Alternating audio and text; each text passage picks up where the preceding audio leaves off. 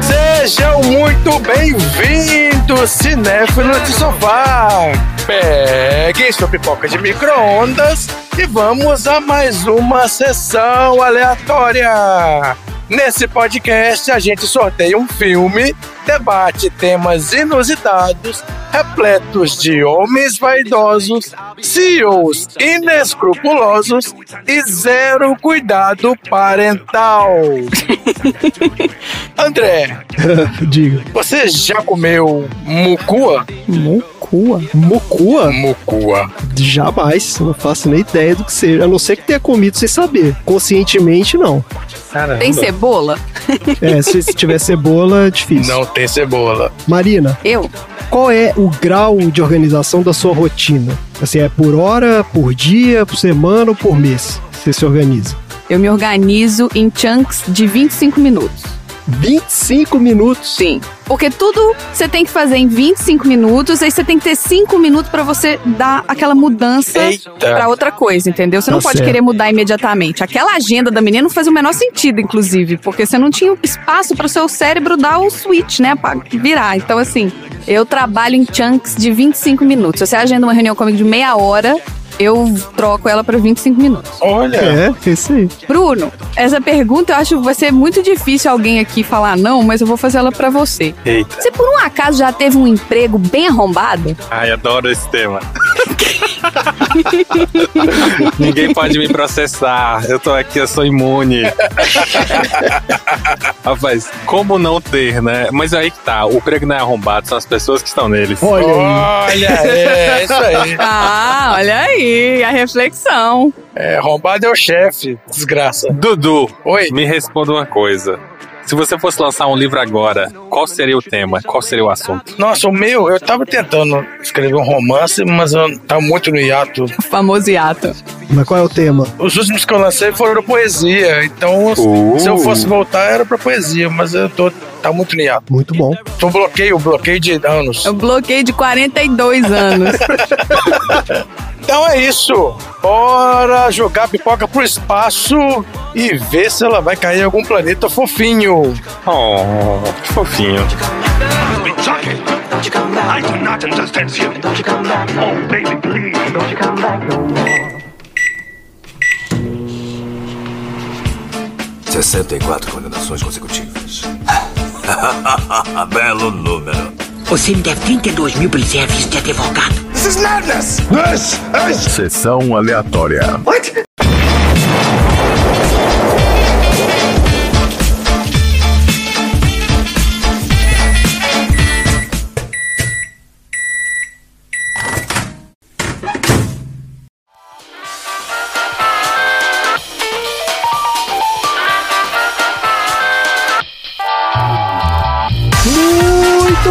Começando mais um episódio do Sessão Aleatória, o podcast mais principesco da Baixa Podosfera. Esse é o podcast preferido das mães controladoras que gastam tempo e energia inacreditável planejando a vida dos filhos nos mínimos detalhes para quebrar a cara cinco minutos depois. E aqui a gente já falou sobre diversos temas relacionados a formas incorretas de educar as crianças. Né? Por exemplo, a gente já falou sobre como criar crianças mimadas infernais, no episódio 51 lá do Klaus. E a gente já falou sobre como criar crianças barra pesada no episódio 34 de Jogos Trapaças e Dois Canos Fumegantes. Tá tudo aí nos episódios anteriores do Sessão Aleatória.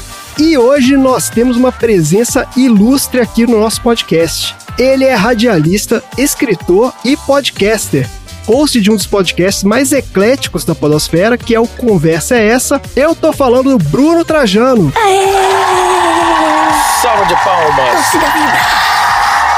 Seja muito bem-vindo à sessão aleatória. Prazer enorme receber você aqui, meu cara. Salve, salve, negrada. Ah, assim que é bom, assim que é bom. Eita, queima, cangarão. Já entenderam de onde eu sou, né, Opa. crianças?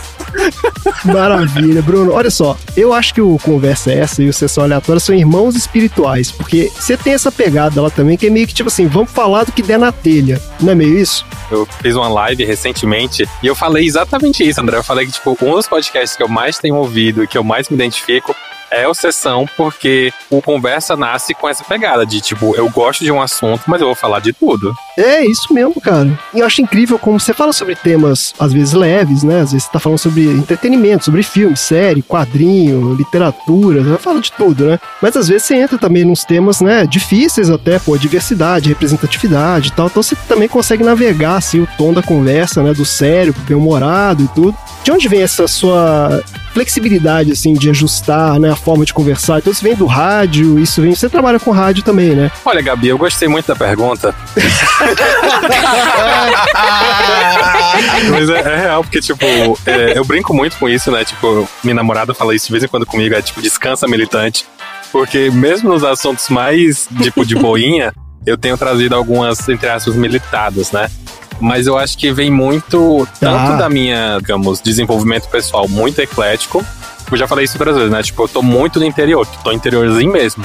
Aqui não tem muita abertura pra muitas coisas. Então eu consumia de tudo e como eu não ia encontrando os nichos, eu ia mudando de nicho. Então, hora eu tava no sci-fi, hora eu tava na fantasia, hora eu tava nos mangás, hora eu tava nos animes. Cada um dos nichos foi ajustando a uma personalidade minha. E aí, quando explodiu na internet, digamos assim, né? Eu vi que você podia, não precisava ficar só numa casinha, você podia ser de várias. E aí, pronto, eu fui nesse caminho. Ó, excelente, cara. E esse lance que você comentou aí, né, das suas militadas, você já saquei que você é um cara que você curte uma polêmica, né? Você gosta de. Pô, você se posiciona, você não é um cara em cima ah, do muro. ok, sim. né? Não me entenda mal, André, até porque nos conhecemos há pouco tempo. Mas, tipo, por que que isso é polêmica, tá entendendo?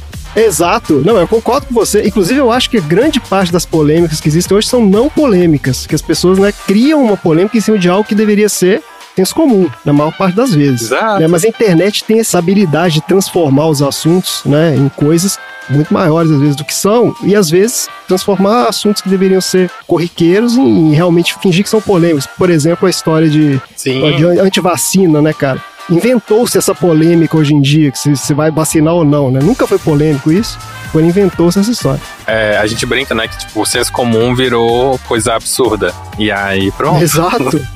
Inacreditável, né, cara? Mas olha só, Bruno, eu tô te falando isso pelo seguinte, cara, porque quando a gente traz um convidado aqui, a gente gosta, né, de explorar um pouco aqui o, né, a boa vontade do nosso convidado, digamos assim. Né, e a gente faz tipo aquelas dinâmicas de coaching vexatórias, só que sem a parte do coaching, fica só a parte vexatória. Então, assim, eu vou jogar uns temas polêmicos aqui e eu quero que você dê a Eita. sua opinião. Mas é assim, é- é- são polêmicas do mundo aqui do entretenimento, né? Que nós estamos aqui meio que falando disso. E você sabe que no mundo do entretenimento você pode ser hater ou fanboy, né? São, são as únicas duas opções possíveis e imagináveis, né? Exato. E recentemente eu andei acompanhando umas polêmicas assim de Twitter. Eu fico no Twitter meio que só de stalker, assim, eu só leio as coisas que eu não dou opinião, porque, né? Sinceramente, minha opinião serve de nada. Uhum. Mas eu vejo cada coisa, cara, inacreditável. Uma polêmica que saiu esses dias no Twitter, ó. O Diabo Veste Prada é um filme problemático que envelheceu mal, porque rolou essa polêmica esses dias aí no Twitter. É, E aí? é uma conversa que tá rolando há bastante tempo e com certeza não tem como não ser. Eu sei que todo mundo fica, ah, mas é um papel icônico. Não, é errado sim. E quem discordar tá errado. E, e- e venha, e venha. Olha, o sangue bate no meio da canela, mas eu não digo que não. Cara, mas rapaz. Excelente. Muito bom, Bruno. E o- você assistiu esse filme aí, o Don't Look Up, o filme lá da Netflix? Nossa, que filme horrível. A pergunta é exatamente essa. É o melhor filme do mundo ou é uma merda completa? Olha, ouvintes, não vão embora. Eu prometo que eu vou melhorar. Mas que é um filme idiota, é um filme idiota. Olha aí. o Bruno falando verdades. Porque no final das contas é uma tentativa de, de brincar de Borá sem saber ser o Borá, tá entendendo? Pra quem lembra do Borá, ele fez aquele filme meio documentário, um mockumentary, né? Onde vai acompanhando a vida dele, só que ele tá filmando com situações, entre aspas, reais, pessoas reais, e é tudo absurdo. Então, aquilo ali é interessante porque você tá vendo um pedaço da humanidade, digamos assim, da, da sociedade, em que você fica pensando, poxa, será que isso é real? Será que isso não é real? Será que isso é combinado? Não é combinado? E você fica, poxa, realmente tem gente que é assim. E é absurdo por ser absurdo. Agora, quando você pega o Don't Look Up, que você é o americano tentando brincar de autocrítico, né? E ele só critica coisas que todo mundo já tá meio que, gente, isso nem é mais engraçado, só é triste. Aí eu fico, não. É, é exatamente isso mesmo. Ó, mais uma aqui. Polêmicas de Twitter, importantíssima essa aqui. Não pode passar sem saber sua opinião sobre isso. Qual é o melhor Homem-Aranha? Tobey Maguire, Andrew Garfield ou é o Tom Holland? Eita. Nossa, agora eu senti que foi sério. Ó, tem consequências aí, dependendo do que você falar. É, você percebe que ele perguntou do Homem-Aranha e não do Batman. Então a consequência não vai Não, ser muito. calma, tem uma lista aqui de, de polêmicas. Ó. A gente já tá no no início. Vamos Ah, lá. tá. Não, porque falar mal dos outros, tudo bem, mas falar mal do Miranha é difícil. o pessoal fica nervoso. É. Vamos lá, chega de ficar em cima do muro. Quem é neutro é sabão, não sou sabão. Essa eu vou tatuar essa Ah, frase. essa é boa, né? e a verdade que precisa ser dita e o nerdinho atual precisa aprender. Ih. O Miranha do Tom Holland é o melhor Miranha, Ai, porque ele é criança, porque ele tá crescendo, porque ele tá aprendendo. E os outros é sempre pela metade. Às vezes é um, é um Peter Parker bom, às vezes é um Miranha bom. Às vezes é um Peter Parker ruim e um Miranha bom. Enfim, É. vocês entenderam. Então, tipo, o atual tá funcionando porque tá crescendo. o conjunto funciona melhor, né? Com o Tom E Holland. porque ele não é o Miranha do 1970. Ele é o Miranha 2010 pra cá. Ele é meio que aquela pegada do Ultimate, né? É, ele é uma mistura do Ultimate com o pós-crise, por assim dizer, né? Beleza, tô plenamente de acordo. Então, último aqui pra gente encerrar aqui o nosso quadro de nossa dinâmica com o convidado. Nossa dinâmica perdendo ouvintes. É, isso mesmo. Vamos, vamos, né? Deixar todo mundo puto da vida. Eu fico maravilhado que na internet as pessoas discutem e brigam por coisas que ainda não aconteceram, né? Que é aquela discussão assim do a série do Senhor dos Anéis da Amazon, né? Que vai sair agora, e já tem o pessoal puto que a série vai ser uma merda. Eles brigam por não coisas. Isso, por não coisas. E tem uma briga por não coisa que eu tô ligado também, que é o filme do Batman. Então, assim, o próximo filme do Batman vai ser o melhor filme do Batman, Bruno? Caramba, Essa é a nossa, pergunta. essa foi bem difícil mesmo, né? Entre falar disso e de NFT, eu não sei o que é pior. é, pelo menos um deles é real, né? É. Exato, mas você não pode ter embasamento, você tem que falar sem embasamento nenhum, porque É assim, é assim assim que funciona, acontece a é. discussão. Então, sem embasamento, com certeza vai ser o melhor filme do Batman. Isso aí. Eu Os tô trailers já são os melhores. Eu tô vendo isso. Vai ser o melhor filme do Batman, com a pior mulher gato, só que com a melhor cena de beijo sem beijo. Anota o que eu tô dizendo. Olha aí, eu sou fã maluco do Batman do Nolan, né? Mentira. É, eu adoro. Mesmo? Mas você jura, menino? Mas eu tô apostando nesse Batman novo aí, viu? Eu acho que ele tem alguma possibilidade de, de repente, ser quase tão bom quanto o do Nolan aí, viu? Você ser- chegou a ver o trailer, André, já? Eu vi, eu vi. Foi no cinema. É, porque a gente tava no cinema e. Ah, no cinema, passou o verdade. trailer. Acho que foi antes do Duna, quando a gente foi ver o Duna. Gente, foram 35 minutos de trailer antes do Homem-Aranha. Foi antes do Homem-Aranha. O cinema tá voltando, né, galera? Tem que soltar os filmes. É, tem que É, soltar. mas 35 Mas minutos tu de trailer é brincadeira, o né? longo Halloween, o Dia das Bruxas? O desenho, eu vi poucas dessas animações do DC, você acredita? Eu li o quadrinho, né? O quadrinho clássico, o Tim Sale, né? Mas. O É porque eu sinto que ele não. vai pegar um pouco do Longo Dia das Bruxas misturado com o Rush. É mesmo? Ele vai ser baseado Eu nisso? acho que vai ser muito baseado nisso. Mas o melhor Batman vai voltar também. Ele vai voltar no filme do Flash. Que melhor Batman. O Michael Keaton vai voltar aí. aí. Ah, olha só, vamos parar com essa palhaçada. Eu vou falar isso de uma vez Que também. isso? Porque é o seguinte, virou essa moda agora de falar que o Michael Keaton foi o melhor Batman. Eu já tô lendo isso aí pra É tudo puta quanto é lado. Que puta ator. Ô, que isso? O cara ficou bravo. O cara não tem cara de Batman, gente. Desculpa, não dá. O cara é esquisito e o Batman não virava o pescoço. O cara ficou, tá bom. Segue o programa aí. Não dá, não. Vamos parar com esse negócio. Eu falei que não dá pra trazer Batman nesse lugar. Vocês ainda ficam teimando. É por isso que a gente não fala de Batman aqui. A gente não fala de Batman, que é pra não ter, né? O cara fica maluco aqui, ó. Olha só, antes de começar então o nosso episódio, a gente vai dar uma repassada aqui rápida no nosso manual do usuário, sessão aleatória. Pra quem não conhece o podcast, né? Bruno certamente vai trazer vários ouvintes novos aqui, tem uma legião de fãs. Então, olha só, o nosso podcast tem duas partes. Na primeira parte, a gente fala sobre o filme da semana, que é sorteado de uma lista. No nosso caso, hoje, da lista do nosso convidado. A gente dá nossas opiniões, né, totalmente irrelevantes para o debate público, e a gente traz aquele papinho de corredor da produção do filme, né, Bruno? Aquele cara conversinha do café, sabe como é que é? De onde sai ali é que sai a verdade, né, cara? Quando você chega ali e fala, vale, é mesmo. Isso, é, porque, né, tem o glamour, mas tem a historinha do café também. E na segunda parte do nosso podcast, a gente fala sobre assuntos aleatórios inspirados no filme. Então, se você não viu o filme, ou você viu e não gostou, não tem problema, porque o filme é só o início. O filme é só o, né, o preâmbulo da nossa conversa, que são os assuntos aleatórios. Certo? Então, o filme de hoje é O Pequeno Príncipe, uma releitura moderna de um dos maiores e mais amados clássicos da literatura mundial. Esse filme saiu da lista do nosso convidado, do Bruno. Então, Bruno, fala pra gente de onde vem O Pequeno Príncipe na sua lista. Aliás, eu ia pedir, Bruno, pra você Boa. falar quais eram os outros filmes da sua lista também, que agora a gente vai falar um pouco aqui do, né, das listas do pessoal. Quando eu pensei nessa lista, né, eu imaginei muito filmes que fazem sentir. E por eu ser uma pessoa aficionada por animação, eu imaginei logo animações que fazem sentir. Eu fui por esse caminho e aí eu tinha que falar de Eldorado, né? Acho que talvez os mais antigos vão lembrar. Eldorado é um filme da DreamWorks ali no comecinho, queria ser Disney 2D. Aí eu também falei A Voz do Silêncio, porque né? Otaquinhos, unam-se. e O Pequeno Príncipe dessa de 2015. E um só pra insultar, eu taquei é, Sturgill Simpson apresenta Sound and Fury. Ah, esse filme é demais, cara. E é bacana porque, tipo, como eu falo, todos eles têm uma conexãozinha com essa de sentir alguma coisa, né? Até hoje em dia eu não posso ouvir a música da Eldorado que eu choro. Olha só. Os ouvintes que conhecem vai, vai lembrar que é Amigos nunca dizem adeus. Tararam. Olha aí, cara. Todo rio segue o leito. É o destino, eu aceito. Amigos nunca dizem adeus. Nunca dizem adeus. A Voz do Silêncio, então, que eu botei pra mim poder assistir também, porque é o filme que eu sempre falo que eu tenho que estar bem pra minha depressão não atacar. Nossa senhora. É um filme assim de você.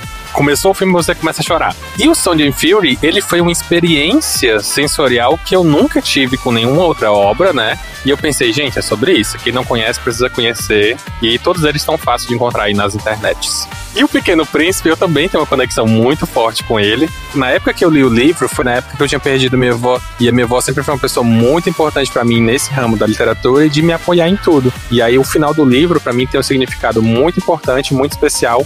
Porque é aquele que a gente viu no próprio filme. As pessoas se irem fisicamente não é o fim delas. É, isso É mesmo. isso aí, é isso aí.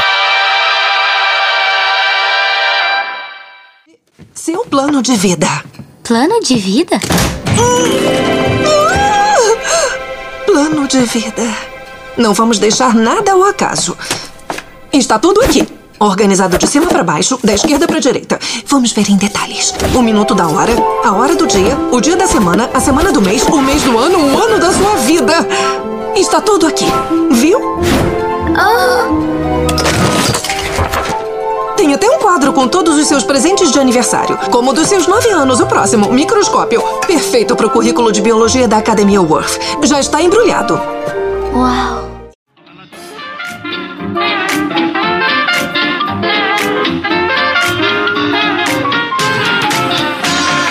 Então, vamos lá, bora falar do filme.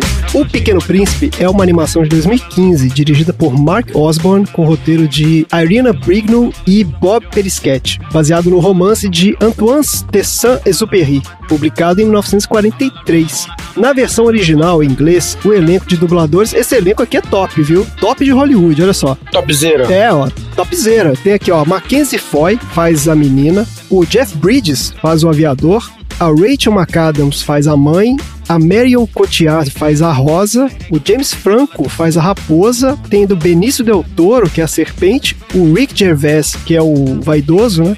E o Paul Rudd lá, o Homem-Formiga, ele faz o Senhor Príncipe, né? Que é o príncipe já mais velho. Oh, meu Deus. Olha só. Na versão brasileira, o elenco é encabeçado pela Larissa Manuela, que faz a menina, e o Marcos Caruso, que faz o aviador, né? São os nomes mais conhecidos aqui do elenco. Ó. Tem ainda o Matheus Caliano faz o Pequeno Príncipe, Hércules Franco faz a Raposa, Priscila Morim faz a mãe e o Marco Antônio Costa faz a Cobra. Vamos começar falando aqui do diretor, desse cara aqui, o Mark Osborne. Esse cara começou a carreira no início dos anos 90, né, depois de estudar artes e animação. O primeiro filme dele foi um curta de animação em stop motion chamado More, de 1998. Ganhou um monte de prêmios e foi exibido em mais de 150 festivais no mundo afora. Depois disso, ele trabalhou na animação do Bob Esponja para TV, olha só, entre 99 e 2004. Mas o maior sucesso comercial dele foi justamente a estreia dele na direção de um longa-metragem, que foi o Kung Fu Panda, em 2008, para DreamWorks. Ai, gente, Kung Fu Panda é lindo. É muito legal. Muito bom. Kung Fu Panda é muito legal. Sucesso. Isso, e o filme foi um sucesso estrondoso, né? Ele rendeu mais de 600 milhões de dólares de bilheteria e tal. Então o projeto seguinte dele foi justamente esse aqui, Pequeno Príncipe, em que ele trabalhou durante cinco anos, de 2010 a 2015, né? A gente vai falar um pouco mais sobre produção lá na frente.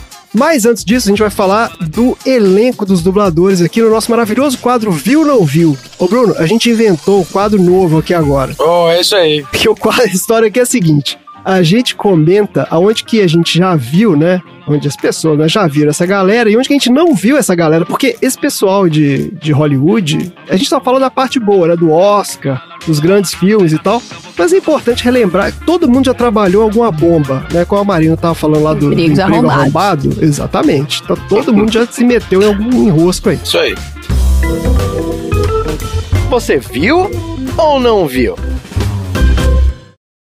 Então, começando pelo elenco da versão original em inglês aqui, ó. A Mackenzie Foy, a gente viu, quer dizer, a, Marina certamente viu, na saga Crepúsculo, Amanhecer. Eu vi. Parte 1 e 2. Eu não vi, porque eu dormi. É. Dudu dormiu. Ela fez a Renesme, é isso mesmo, Marina? Existe isso? Enésimo. Renesme? Nossa! Ah, É a criança. É a criança, exatamente. Ó. Depois ela apareceu na Invocação do Mal, em 2013, que é o filme do James Wan aí, que é aclamado pelos fãs de terror. O primeiro filme, né? O primeiro é O bom. primeiro, primeiro. Você viu, Dudu? O primeiro só, o primeiro é bom. Viu de manhã, sem som? Eu acho que eu vi no cinema. Ah, eu, eu, no cinema eu fecho o olho, eu fecho o olho na hora. Dá. É, eu vou fechando, eu vou fechando o olho. Ah, você viu o filme de olho fechado, então tá ótimo. Ah, eu não vejo essas coisas. Se você vai ficar passando aperto, gente, não precisa assistir, não. Mas é o que dá o susto, assim, esses que dão susto, é que são foda, os que são psicológicos é mais tranquilo de ver. Mas você pode também não assistir, é uma opção, entendeu? Tem, tem essa opção. Mas eu gosto. Então tá. Marina, você sabe qual é a foto que você tem que mandar no grupo dos aleatórios agora, né? Qual? A Renesme, quando ela tava lá criança, bebê. Ai, a Renesme da cabeça esquisita. Por Que favor. que é, gente? Meu Deus, gente, o que, que será isso? Meu Deus. A questão é que é o seguinte, quando ela foi a Renesme no filme, a Renesme era um personagem que ele era uma mistura, né, das raças que tem lá, de vampiro com não sei o quê, e ela crescia muito rápido.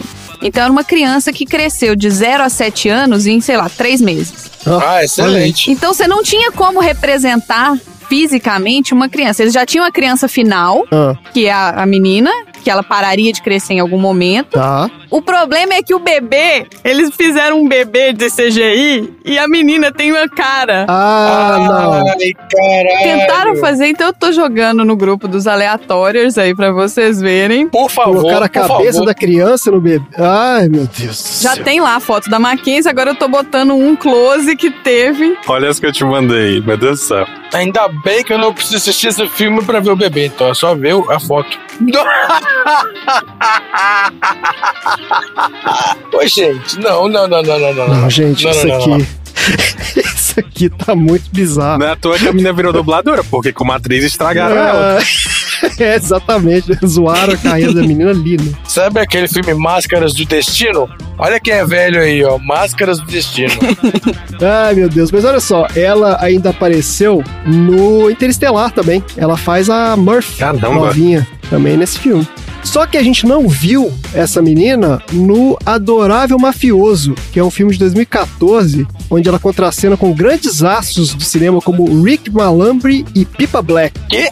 Segundo o IMDB, esse filme conta a história de um ex-mafioso que é colocado no programa de proteção à testemunha, se apaixona pela sua vizinha e ajuda sua filha a fazer biscoitos de escoteira, Ai, é gostoso, gente. que é o Girl Scout Cookies. Mas é industrializado ou é ah, tipo. industrializado. É. É, ele é industrializado, tem uma fábrica. Uma parte industrializada, outra parte é feita por ex-mafiosos que ajudam os vizinhos a fazer biscoito. Ó, o Jeff Bridges é um dos grandes astros de Hollywood, né? Começou a carreira como ator mirim em 1951. O cara tem mais de 70 anos de carreira. Então a gente viu esse cara em milhares de filmes. Então só vou lembrar aqui alguns dos papéis clássicos dele. Ó. Ele tá no Tron, de 1982, que é um dos filmes que eu mais adorava quando era criança, né? Depois ele voltou na continuação que fizeram aí em 2010, ó. Tron, o Legado. Ele tá no Starman, de 84, no filme do John Carpenter, um clássico aí da ficção científica. Tá no Pescador de Ilusões, de 91, com o Robin Williams lá no filme do... Esse filme é do Terry Gilliam, se não me engano. Bravura Indômita, de 2010, dos irmãos Coen. A gente tem que lembrar que ele estava nos primórdios da Marvel. Ele fez o Obadiah Stane, que era o vilão lá do primeiro filme, do Homem de Ferro, 2008. Olha Lembra só! disso? Ah, lembrei. É, então, ninguém lembra mais desse filme. Primeiro filme do Homem de Ferro. É, ele fez lá o inimigo O do... sócio lá da empresa. Era o sócio do Tony Stark, exatamente, que né, queria fabricar Isso. as armas lá e tal. No final ele tem um robô gigante lá que vai lutar contra o Homem de Ferro. Só que o papel mais sensacional desse cara foi o Dude, né, cara? O maravilhoso Grande Lebowski, que é um dos filmes mais incríveis da história do cinema. Ah, sim, com certeza. Esse filme é incrível. Um dos papéis mais marcantes da história do cinema, certamente, né, cara? Uhum. É, muito legal. Você gosta desse, Bruno? Eu super gosto dele. Ele é tão interessante. Isso! Lê aí o cartãozinho, Bruno. Lê o cartãozinho que é melhor. Ó, só que a gente não viu esse cara no filme que chama O Terceiro Olho, de 1970, cujo título original é The Yin and the Young of Mr. Go. Nossa! Eu não vou falar mais nada desse filme. Eu suplico a todo mundo agora a parar o que tá fazendo e procurar o cartaz desse filme. The Yin and the Young of Mr. Go. Isso. Esse cartaz desse filme parece que ele foi feito por aquele seu colega que desenhava quadrinho pornô no caderno. Inclusive, ele desenhou esse cartaz aqui durante o horário de aula. É inacreditável. Se existe um prêmio de cartaz mais tosco da história do cinema, esse aí tá entre os finalistas, com certeza. O que, que é isso? É, é, Isso aqui não tem olha explicação, só, é gente. cultura isso aqui é no cara, né? Não? Isso aqui não tem explicação. Nada faz sentido nessa cena aqui. Sabe o que é? Aquele. Como é o nome? É Júlia? Aquele que era revista de livro adulto pra senhoras. Ah, era. É. Isso mesmo. Sabrina, Júlia, tinha é. várias. Ah, tinha vários, tem vários nomes, é. It will make you think of Dr. No. She was the first Oriental who was inscrutable. É que tem várias frases de efeito, porque os caras tentaram certamente inventar algum slogan pro filme, e não conseguiram, né? Então foram colocando vários aqui, ó. She was an instrument of pain and pleasure. She even took on the CIA. I was made in Hong Kong. Tem um cara aqui falando. I was made in Hong Kong. Caralho, deve ser excelente. Sessão aleatória. E então, só pra gente fechar aqui o nosso quadro, eu vou falar da Rachel McAdams. Olha só, ela começou a carreira em 2002, depois de se formar em teatro no Canadá, né? Ela é canadense, né? A gente viu ela pela primeira vez em Meninas Malvadas, 2004, no papel icônico da Regina George. É, isso eu não assisti, mas eu sei que a internet tenta fazer a Regina George ser boa e ser um meme legal. Pessoal, não vão por esse caminho, ela é ruim. Ela é ruim, pô, ela é a vilã do filme, como ser boa.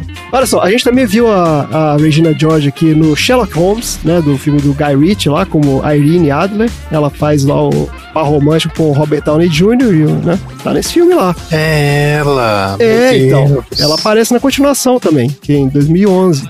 E ela tá num filme que eu acho incrível, que pouca gente conhece. Foi a Marina que me indicou, a gente viu junto aqui, que eu achei sensacional, que é aquele Te Amarei Pra Sempre, que é um com Eric Bana.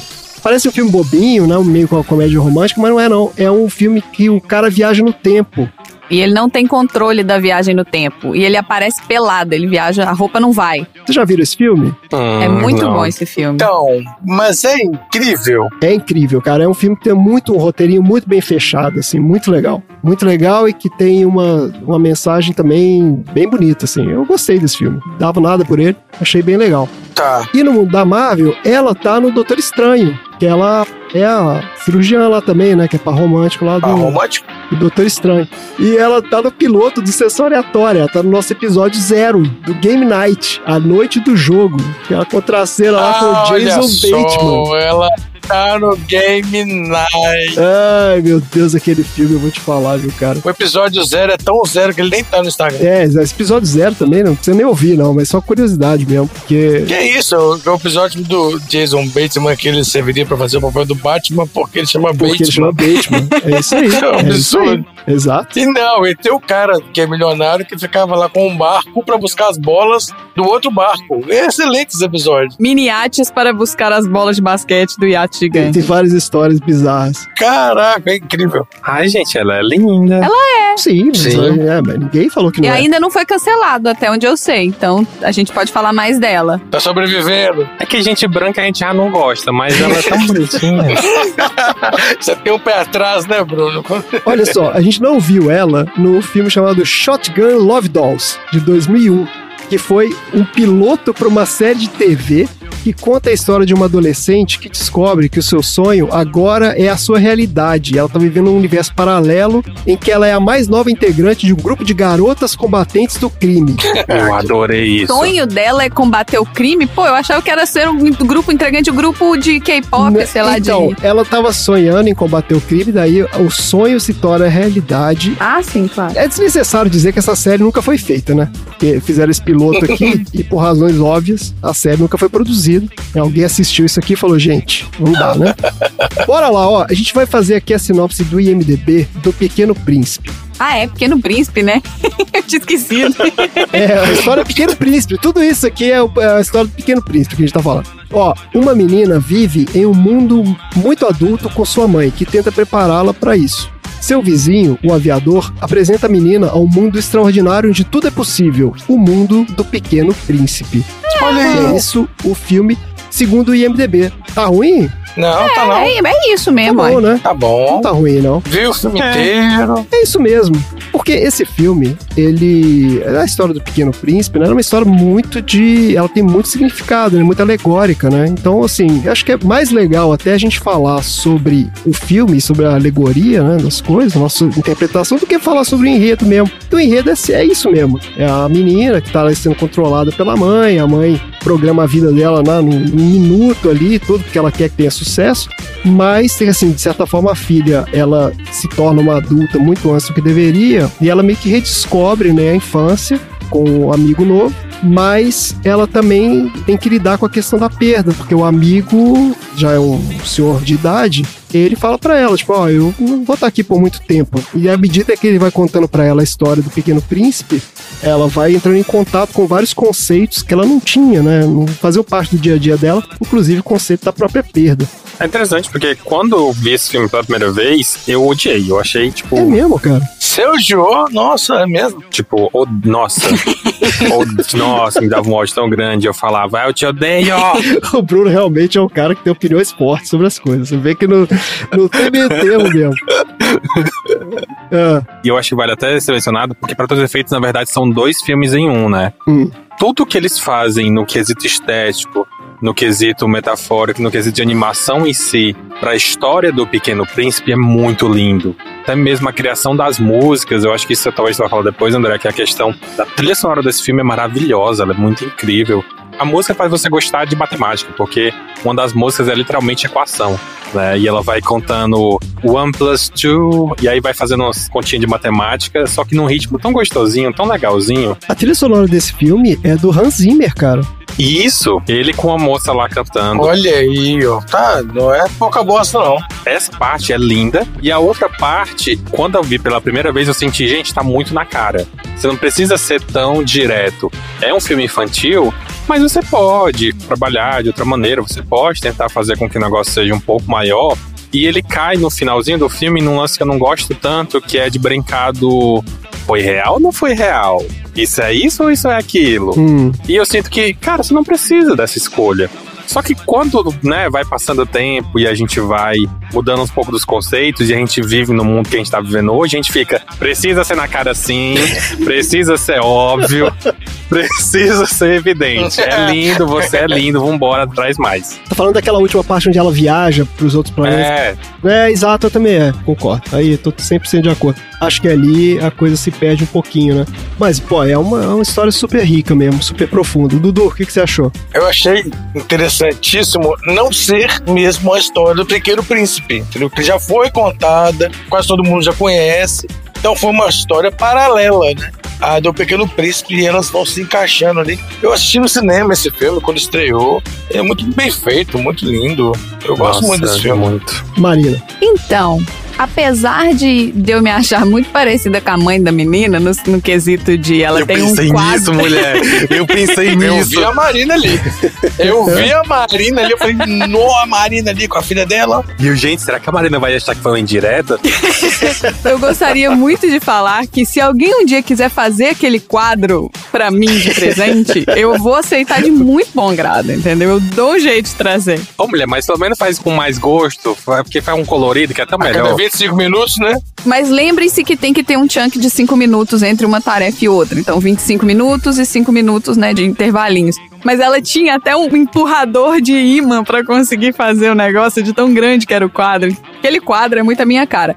Apesar, então, da, né, da mãe dela ser muito parecida de gênio comigo, a menina é a minha cara. Eu vou colocar uma foto minha lá no grupo dos aleatórios de quando eu tinha, provavelmente, perto da idade da menina, que eu acabei de pegar aqui nos primórdios do Facebook, que eu conseguia me enxergar na menina da Não, mas você história. achou ela parecida fisicamente com você? Fisicamente. Mas olha. Olha, Era muito parecido, mesmo cabelinho. Enfim. E nisso eu me enxerguei como adulta e como criança no filme. E eu achei, igual o Dudu, eu achei que era uma recontagem da história do Pequeno Príncipe. E não é, né? A história do Pequeno Príncipe, ela é só a forma com que a menina enxerga o aprendizado, né, pelo aviador. Então eu adorei, adorei, É. adorei. É isso mesmo. O que eu acho legal desse filme é que justamente esse ponto, né? Ele não tentou adaptar o livro. Ele tentou extrair os temas que tem no livro, né? Ele usa o livro meio que como né, uma forma de abordar esses temas. Porque o livro, olha só, gente, eu li esse livro quando era criança. Quando você é criança, esse livro não é um livro que eu não gostei. Porque não é fácil de digerir, não, pra criança, ele não. é um livro muito doido, na verdade, entendeu? Porque a história é muito louca. É, não é pra criança. Exato, e porque assim, na verdade esse livro, ele não é sobre o que acontece ali. Ele não é sobre um menino que mora num planeta que só cabe ele. E o que ele tá falando ali não é sobre isso, ele tá falando sobre solidão. Tem a questão da Rosa, que é assim, ah, então ele tem ali um contato, o primeiro amor, mas esse amor ele vai perder em algum momento, ele tem que lidar com a perda, ele não sabe lidar com aquilo. Então, assim, são vários temas muito adultos, né? Amarrados e meio que escondidos numa história que parece muito infantil, muito boba, na verdade. O filme ele até que consegue traduzir um pouco esses sentimentos ali, né, na historinha da menina, no arco dela. Isso.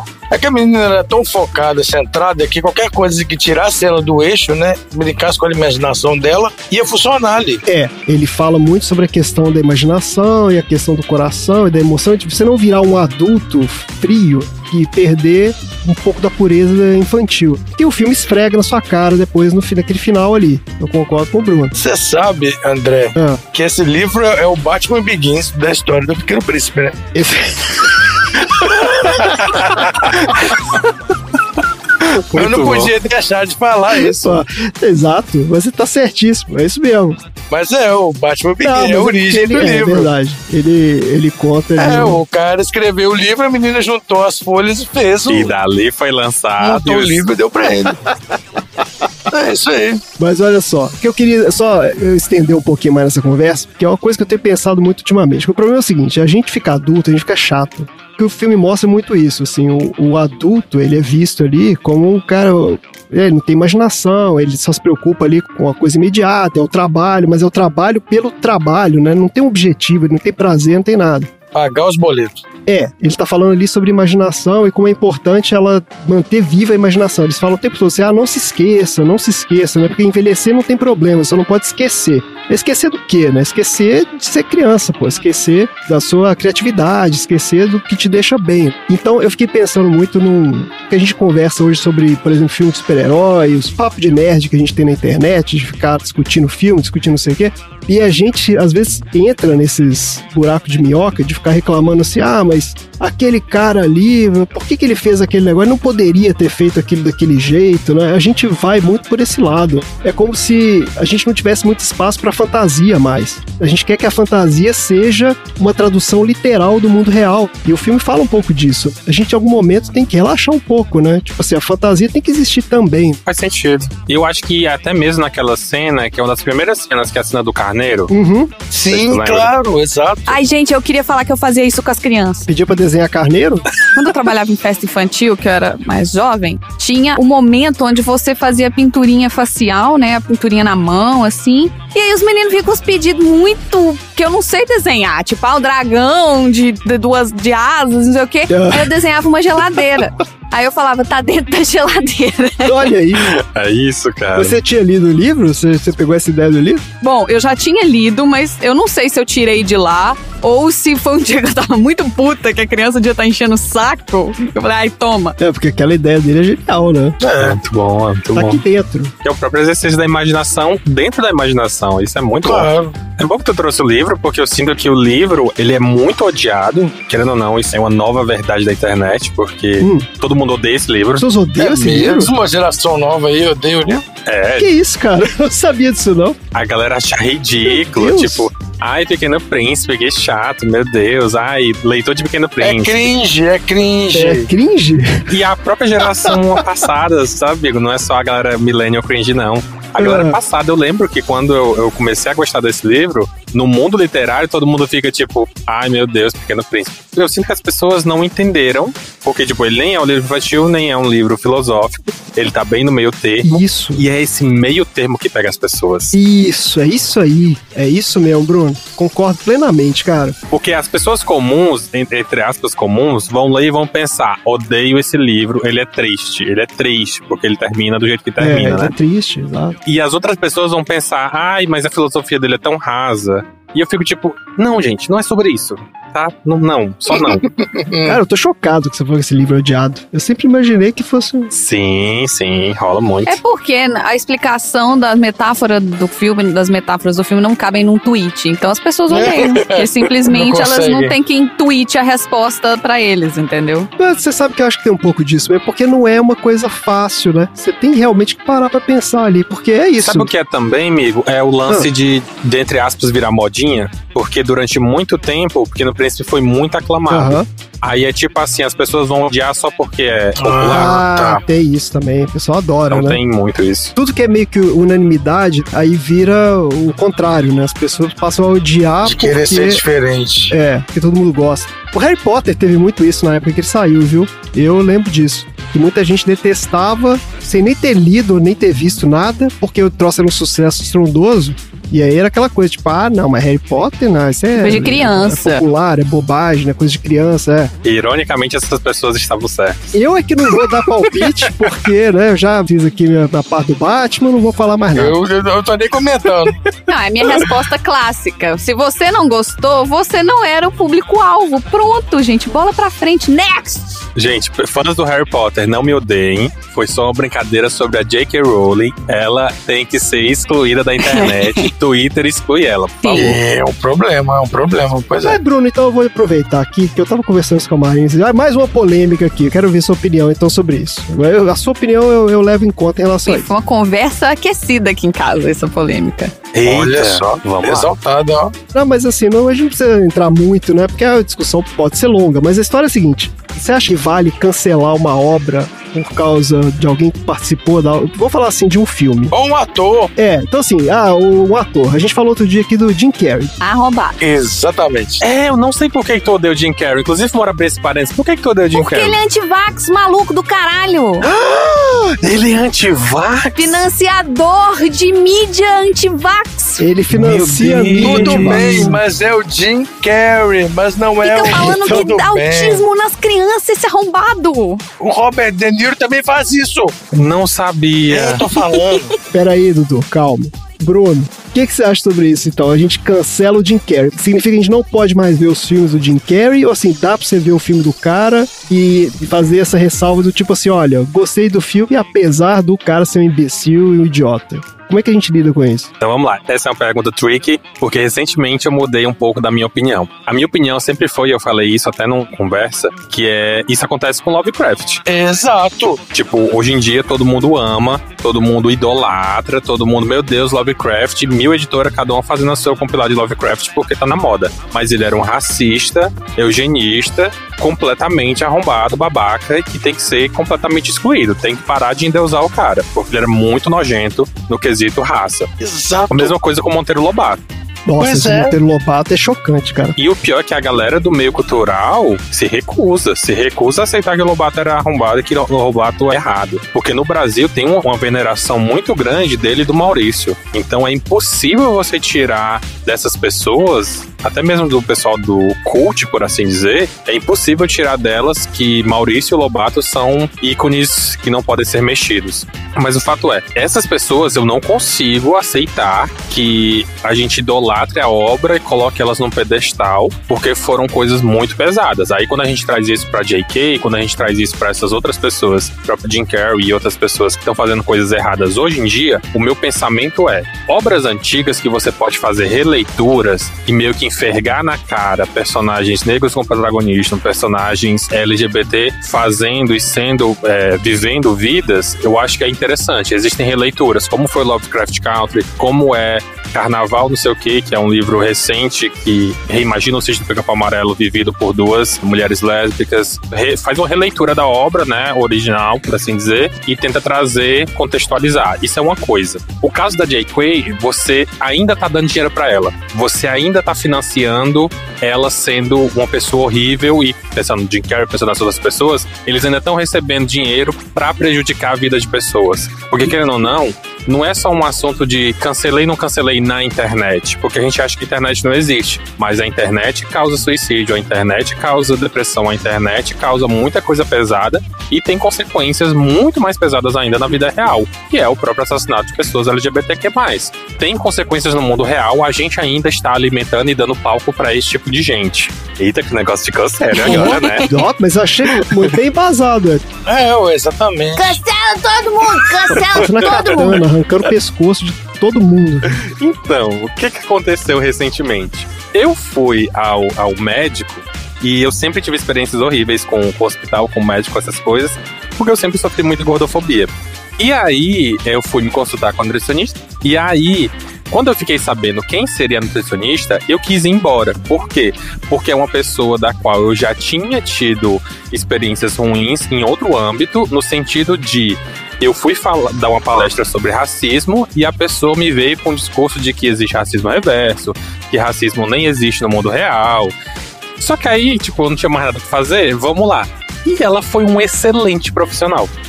Uma pessoa que, tipo, conseguiu não ser gordofóbica, conseguiu não ser é, nem um pouco elitista. Eu falei até com minha namorada isso, eu fiquei, cara, ela é uma pessoa horrível, mas um excelente profissional. Não podemos cancelar ela. então, né, mudei um pouquinho a minha mente nesse sentido de que, tipo, a gente vai conseguir ter casos e casos. É como eu te falo, eu faço isso com essa galera que eu sei que tá tendo palco ou espaço. Não vale a pena você ser mais um aplaudindo e botando esse pessoal no pedestal. Tem que, entre aspas, cancelar mesmo, tá ligado? Cancela todo mundo! A mina do Pantera Negra, velho, pelo amor de Deus. Cara, a mina, essa aí. Essa menina já tinha que ter rodado Essa há aí muito jogou tempo carreira já. no lixo. ela ia ser a próxima Pantera Negra, literalmente. E estragou. Não, mas eu li recentemente que ela tá no filme ainda, viu? Que ela resolveu tomar a vacina lá e foi lá. Ah, tá, ainda tá lá. Ah, mas ela tomou a vacina então. Pois é, ué, ela só machucou e tá no hiato. O filme tá pausado porque ela machucou. É, vai ter o filme, ela vai estar tá lá. Então, assim, vamos ver. Mas com certeza o agente dela tomou o celular dela. é no mínimo, né? Tipo assim, ó, não vai twittar mais nada.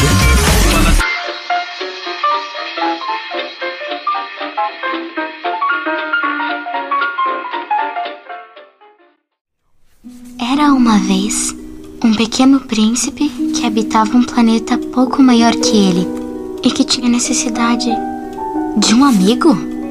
Eu achei que você precisava de um amigo. Não, eu estou aqui.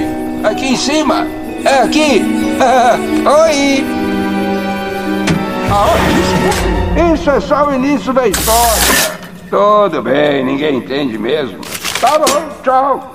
Tchau. A gente se vê, né? Quem sabe?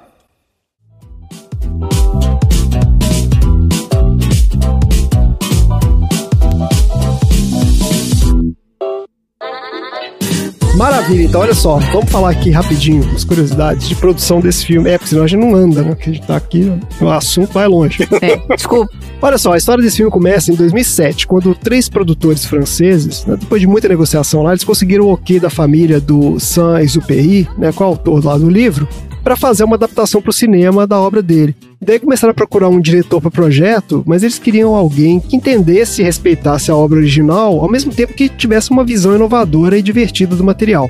Daí, quando eles assistiram o Kung Fu Panda, eles acharam genial. Falaram, pô, tá aí, um trabalho interessante, porque. Caraca. Olha, eu achei curioso isso aqui. Eles viram que o cara pegou elementos culturais que eram importantes da cultura chinesa, né? E construiu uma história em cima daquilo que foi respeitosa e divertida também, obviamente, né, comercialmente viável. Não por acaso, o Kung Fu Panda foi um sucesso estrondoso na China. Então os caras viram ali as características que eles queriam para adaptação do Pequeno Príncipe. Daí foram atrás desse diretor aí, o Mark Osborne. Esse cara conta que ele recebeu uma ligação do agente dele perguntando lá se ele, ó, já leu Pequeno Príncipe aqui? Ele falou, ah, já.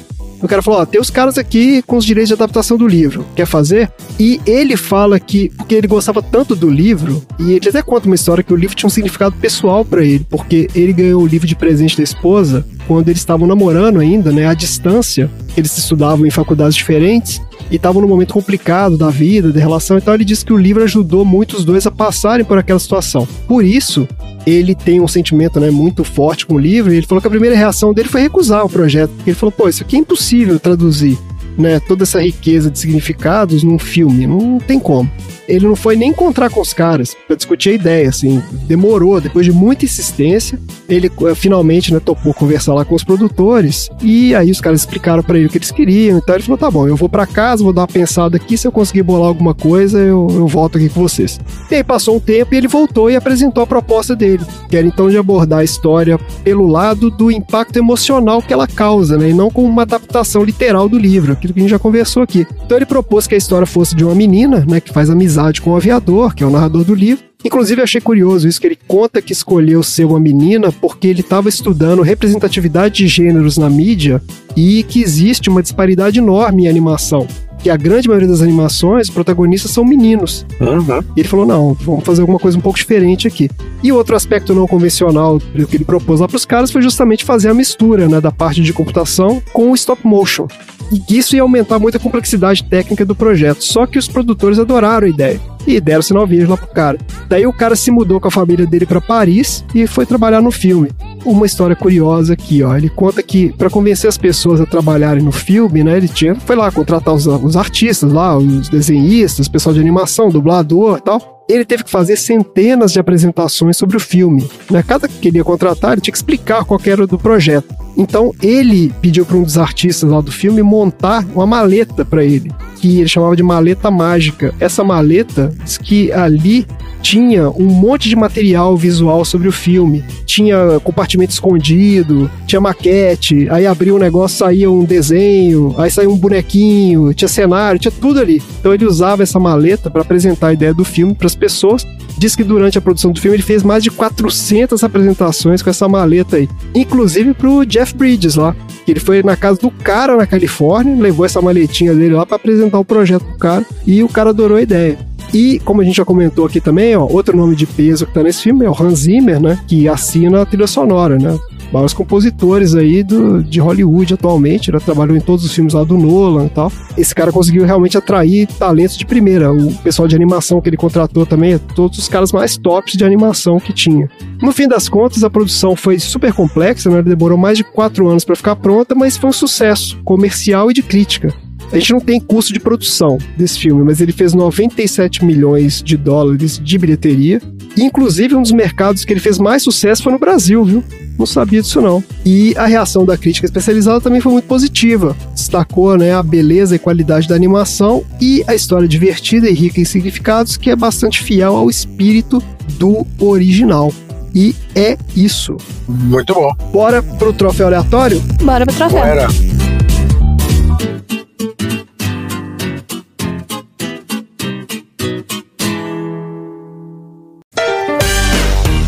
troféu aleatório.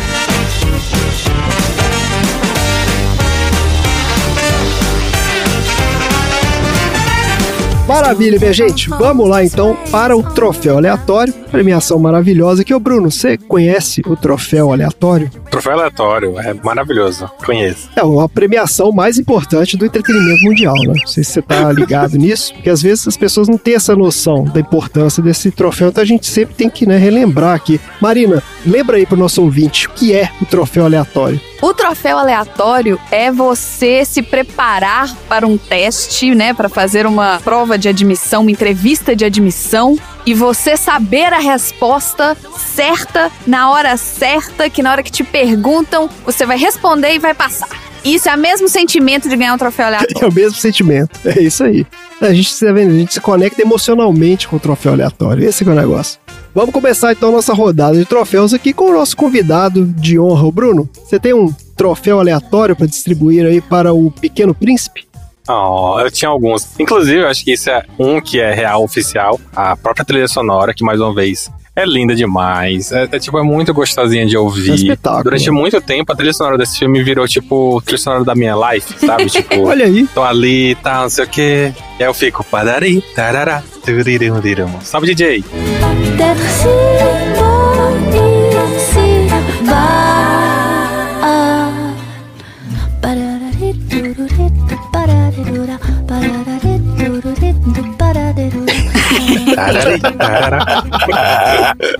É muito bom. Excelente. E se eu não me engano, uma curiosidade aleatória que pode ser mentira, então você depois vai lá conferir, é Isso. que eu acho que dessa trilha sonora tem versões em inglês e versões em francês. Ah, É interessante você procurar música Isso. que vai ter as duas versões, né? E vai ser linda, maravilhosa. Boa. Suis-moi,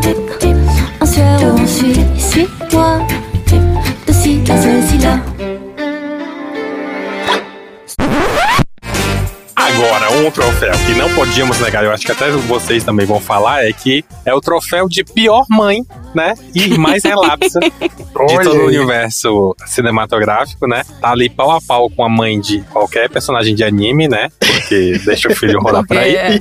Essa mãe, ela é tão horrível no nível que ela seria tipo o Goku dos filmes, porque o Goku é um péssimo pai, todo mundo sabe disso também. Eu não né? sei. Mas vamos lá. A mãe, ela literalmente não liga quando tem um arrombo, tipo assim, um- uma parede destruída da casa dela. Cara, Gente. tem um buraco. E ela não tá nem aí, ela fica tipo, ah, então tudo bem, deixa pra lá, né? Tem um buraco. Tem que chamar o seguro. Já chamei. ah, então tá bom. E a mina desmaia. O Bruno juntou meus dois troféus. Graças a Deus, ela, assim, minha família não é de boa, porque se eu cair no chão, minha família me atende. Mas a pobre da menina cai no chão, fica com um galo na cabeça e a mãe fica, ah, e agora, né? O que a gente vai fazer? Tem que ir pro hospital.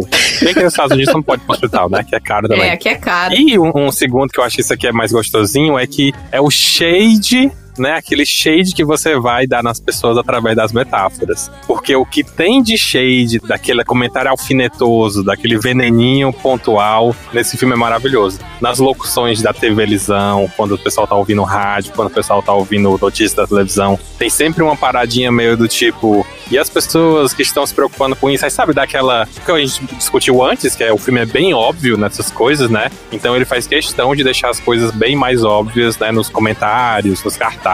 Aquela criticazinha da sociedade, né, essas coisas. Tipo, eu acho até inteligente a maneira com que eles desenham um mapa, né? Porque a pessoa tá saindo de casa e ele tá literalmente rodando como se fosse um quadradão, né? Você precisa dar linhas retas, enfim, Isso. ângulos, essas paradas todas. Tudo geométrico ali, né? Tudo quadrado mesmo. Ótimo, excelente shade aplicado, excelente veneno pontual, né? excelente. Excelente. Maravilha, Bruno. Excelente. Maravilhosos troféus aleatórios. Marina, qual é o seu troféu aleatório para o Pequeno Príncipe? O meu troféu aleatório, ele vai de encontro ao mãe relapsa lá do, do troféu do Pegando, Bruno. pegando na mãe aí. Que é o troféu de criança independente. Ah, É verdade. Que vai pra menina que aciona a seguradora, tira fotos de vários ângulos, monta um álbum no, né, um álbum impresso com as fotos dos erros pra poder mostrar pros contractors. Já ligou pro contractor pra poder consertar o negócio no dia seguinte. Ela não precisa da mãe dela, entendeu? Ela Ela já ganhou indenização. é verdade. Ela já podia ser, como é que fala? É, quando a criança fica independente. emancipada. Emancipada, né? Já É. podia fazer ali, cuidar daquela casa melhor que a Ela mãe. tinha aquelas coisinhas que juntam as moedinhas em 50 e 50. Sim. Quem tem aquilo, Meu entendeu? Deus, é verdade. Quem tem aquilo? E a diversão. E ela falou: Eu vou fazer isso na hora do almoço, sabe? Yay! Não, minha filha. Essa aí, coitada. Se não resolver logo o problema da imaginação dela, ela vai virar auditora, contadora, porque, ó. Beijo na Paula. Cuidado com a depressão, Ana Paula. ela, a Ana Paula é contadora, mas ela também foi pra moda, entendeu? Ela equilibrou. É. Estamos mais calmos agora. Dudu, qual é o seu troféu aleatório para o Pequeno Príncipe? Então, eu tinha dois troféus, foram mais ou menos o que o Bruno falou. O primeiro é o troféu Joseph Walter Jackson, que é o pai do Michael Jackson, que vai pra mãe. Ah, Porra, boa. esse foi foda. É a mesma coisa ali. Não tem infância. Não, você não tem infância. Você vai trabalhar pra você ser alguém na vida. E eu tinha o troféu também lá do Oscilar, que é pra manter, era só mandar uma carta pro Luciano Huck pra consertar aquela parede ali. Irmãos à obra. Não é? É irmãos à obra, pois É, é. não, concordo. Mas olha só, eu fiquei chocado porque o velhinho lá, o aviador, ele não tinha alguma noção. Aquela hélice, se fosse dois metros pro lado, teria explodido aquela criança, obliterado aquela criança. menina porque ia partir no meio, que aquilo no é. meio, né? Porra, podia ter arrebentado aquela criança ali. Na defesa do meu cliente, ele nem sabia que tinha gente morando.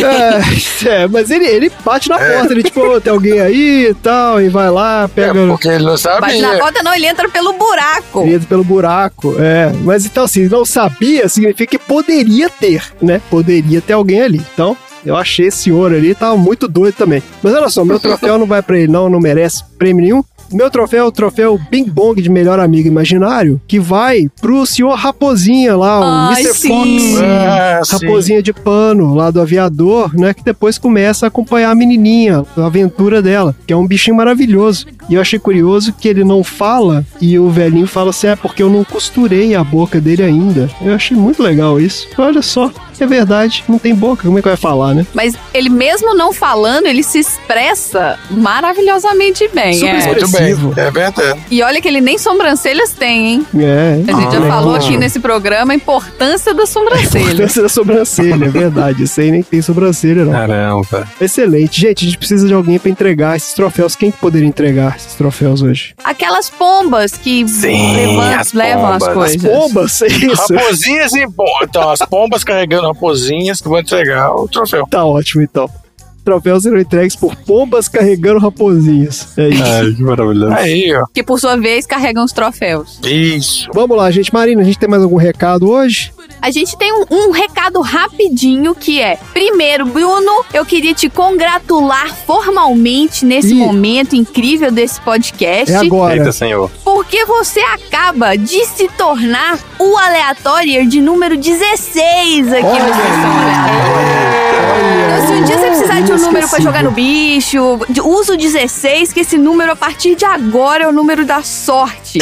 Ai, Seu. Você entrou na planilha dos aleatórios do Sessão Aleatória e você vai receber um link pra você colocar nos baldinhos das sessões temáticas os seus filmes, que é só Isso. pros aleatórios. A Ai. gente tem agora o baldinho só dos é aleatórios. exclusivo. E com grandes poderes vem grandes responsabilidades, hein, Bruno? Tá? É, E choro também, é esses filmes lá, hein? E você, ouvinte que quer se tornar um aleatório, aqui no post do episódio tem o link pra você mandar o seu filme pra você poder ter a nossa bancada maravilhosa analisando o seu filme e trazendo assuntos aleatórios. E para você que usa agregadores de podcasts que não Spotify, porque essa função ainda não está funcionando no Spotify, o André, que está aqui do meu lado, incrível André, ele conseguiu uma habilidade incrível que é você tem agora quando você usa os agregadores de podcast, você consegue ver os capítulos do episódio do Sessão Aleatória. Isso. Então você- você consegue, por exemplo, ah, eu não quero ouvir o troféu aleatório. Você consegue pular o troféu aleatório e cair direto no primeiro assunto aleatório. Olha aí. Então, se você usa agregadores de podcast, vocês vão ver lá que a partir de agora os episódios do Sessão Aleatória vão ter capítulos. Então, vocês podem. Ah, eu quero ouvir aquele assunto aleatório de novo. Aí você vai lá e você consegue chegar direto no assunto aleatório que você quer ouvir. Quando você quiser excluir os assuntos do Tom, você pode pular, então. Olha só. Quando o som estiver viajando muito na maionese, você pode pular. Se você não estiver entendendo nada, vai pro Você próximo, pode entendeu? montar o seu próprio episódio. Ou então aquele que eu tô cantando também. Pula, Aquele gente. pula, Pula, aquele lá. tá é. cantando, exatamente. Tem vários. Bad Vibes Cast, quando tiver, você pode pular Pula também. também, Bad Vibe. Ah, não, gente. Bad Five tem que ficar. Não. Ah, olha aí, ó. Olha Ó só, o fã-clube o do Bad Bad Vibes Vibes Cast tem aí, que ficarmos Dudu cantando, não. Tá bom. Aguarde o próximo episódio, você vai ver. Então vamos até um certo nível de Bad Vibes só, né? Então é isso. Vamos pros assuntos Vamos lá, aleatórios. assuntos aleatórios.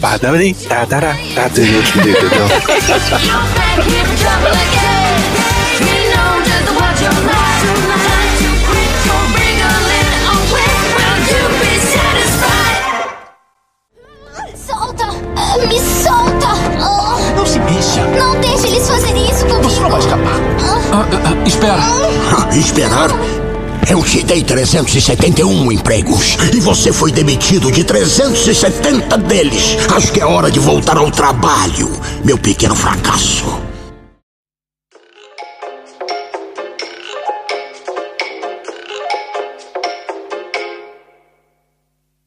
Vamos lá então, minha gente. Agora é a hora. Assuntos aleatórios. É o que importa nessa vida, na verdade, né? Nada mais importa. Vamos começar então com a Marina. Qual é o seu assunto aleatório da semana? Assim como nós vimos que aquela representação do Pequeno Príncipe, né, que é o Sr. Prince, o nome dele em português, vocês assistiram o filme dublado? Dublado. Não, legendado. E como é que ele chama no português dublado, Bruno? Tô falando da versão mais velha dele. Príncipe, é. É, do cara, né, do, da versão mais velha dele lá de Limpando Chaminé. Então é o Senhor Príncipe. É.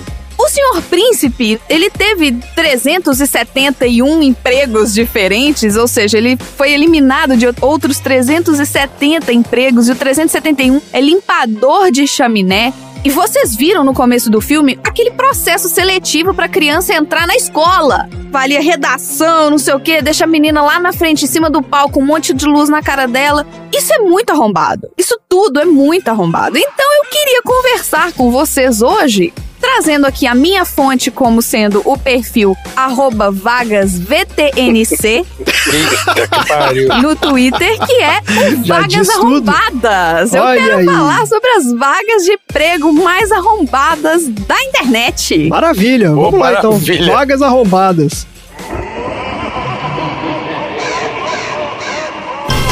Vaga, vaga, vaga arrombada.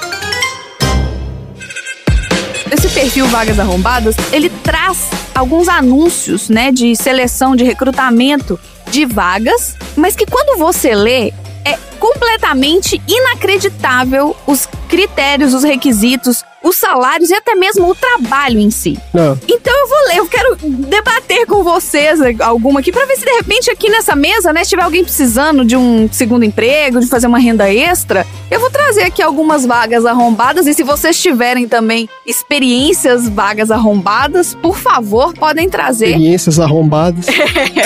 A primeira vaga arrombada que eu trouxe aqui é uma vaga, parafraseando a pandemia, né? Porque veio em 2021, é uma vaga de secretária remota. Hum, olha. O anúncio diz o seguinte: tem uma vaga para secretária 100% remota, trabalhar sem sair de casa, auxiliar na execução das atividades administrativas, assessorar o executivo da empresa, organizando e controlando compromissos diários. Mente aberta. Atuar 100% online, ter conhecimentos sólidos em português, matemática, inglês básico e intermediário, rotinas administrativas, ter computador e webcam para poder lhe ver. Oi? Se é que você entendeu bem quando citei mente aberta. Ah, Peraí, isso tá na vaga ou esse, tá, eh, esse é o seu comentário? Isso tá no anúncio. Está no anúncio? Isso está no anúncio. cara colocou Sim, se é fazer que você tudo não entendeu bem? se entendeu bem o que citei como mente aberta. Ah, vai. Fazer tudo 100% online sem sair de casa. Secretária que possa satisfazer tudo virtualmente. Satisfazer. Ah, um velho babão. Que filha da puta. O cara quer o OnlyFans da secretária. Experiência desejável. Pacote Office. Ok. É. Pacote É Office. Oferecemos plano de saúde do Bradesco, plano odontológico da Porto Seguro e, por favor, anexem boas fotos ao seu currículo. Ah, Me perdeu velho. nas fotos. Me perdeu nas fotos. Até então tava ok. que coisa bizarra. Quer dizer, o cara quer puta. a secretária pra ele ficar. Que, mas qual é a lógica disso? Assim, ele quer que ela, de repente, assim, de decote? O que, que é? Ele quer ficar assistindo a mulher Gente, é trabalhando, fetiche, só é pode. fetiche. É fetiche. fetiche, é. Exato, mas o fetiche é porque ele vai ter que trabalhar de biquíni. Aí ele vai pedir pra mostrar o pé, porque Ah, o cara gosta cara, de pé mas também. o cara não sabe que essas coisas é tão fácil você arrumar na internet, não precisa pagar ninguém. Você vai lá ver o filmezinho. Não é isso que o cara quer? Então, amigo, Assim, mentira, deixa pra lá. Pô, agora você fala. Não. é isso, hein? Nada não, que eu sou um homem comprometido hoje em dia, deixa pra lá. Tá bom, tá bom. Então, ó, eu vou falar uma outra aqui. A gente trouxe, né, uma secretária. Secretária. E agora, né, com uma vaga claramente focada num público feminino. Agora eu vou Isso. trazer uma vaga que tá focada num público masculino. Apesar de que, né, vaga de emprego não tem gênero, gente. O que eu estou trazendo, eu estou simplesmente citando as fontes, tá? Vamos lá. Procura um motoboy sem moto. Aí, pronto. Aí me pegou. A descrição pegou. da vaga é o seguinte. Procura um motoboy para entregas na região de Pedreira, Diadema, Jardim Miriam, Cidade Ademar, Missionária e Joaniza. Ah. Entregas na parte da noite, horário das 20 à meia-noite, de quarta a quinta. Às vezes sai mais cedo. Horário de 20 a 1 da manhã na sexta, sábado e domingo, segunda e terça é folga. Pagamento em forma de moto nos três primeiros meses. Ai, Não caralho. entendi, não. O cara, Continuando, vou explicar. o cara vai Ah. te dar uma. Ai. Tem uma YBR 125 Yamaha que não utilizo. Vendo ela para o motoboy em troca de três meses de trabalho.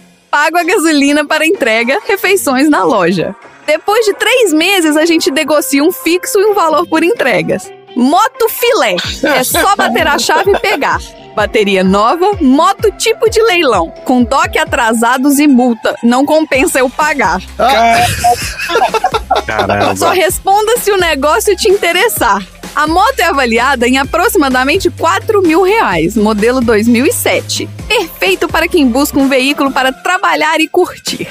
E aí ele anexou fotos da moto num terreno baldio cheio de tijolo lá atrás. Olha, ele só me perdeu na multa. O resto, Essa multa complicou. o né? resto eu tava tão Mas peraí, ele quer te dar uma moto com a documentação ferrada. Em três troca meses de de três trabalho, meses de é. Você trabalho. vai ser um escravo do cara por três meses. Depois de três meses, supostamente, você ganha uma moto cujo o- a documentação tá tão ferrada que o cara nem vendendo a moto consegue pagar. Você já vai poder ficar com ela no dia 1. Sem seguro, sem porra nenhuma, essas coisas. tem seguro porra nenhuma, sem documentação, né? Sem, sem nada. E trabalhando nesse horário gostoso Isso, quatro também horas de- por dia e na sexta, sábado, domingo, cinco horas por dia. Isso. Então, é isso que eu ia dizer. Eu acho que se não fosse por esse pequeno fato de com certeza ser um trabalho de tráfico de drogas, o resto.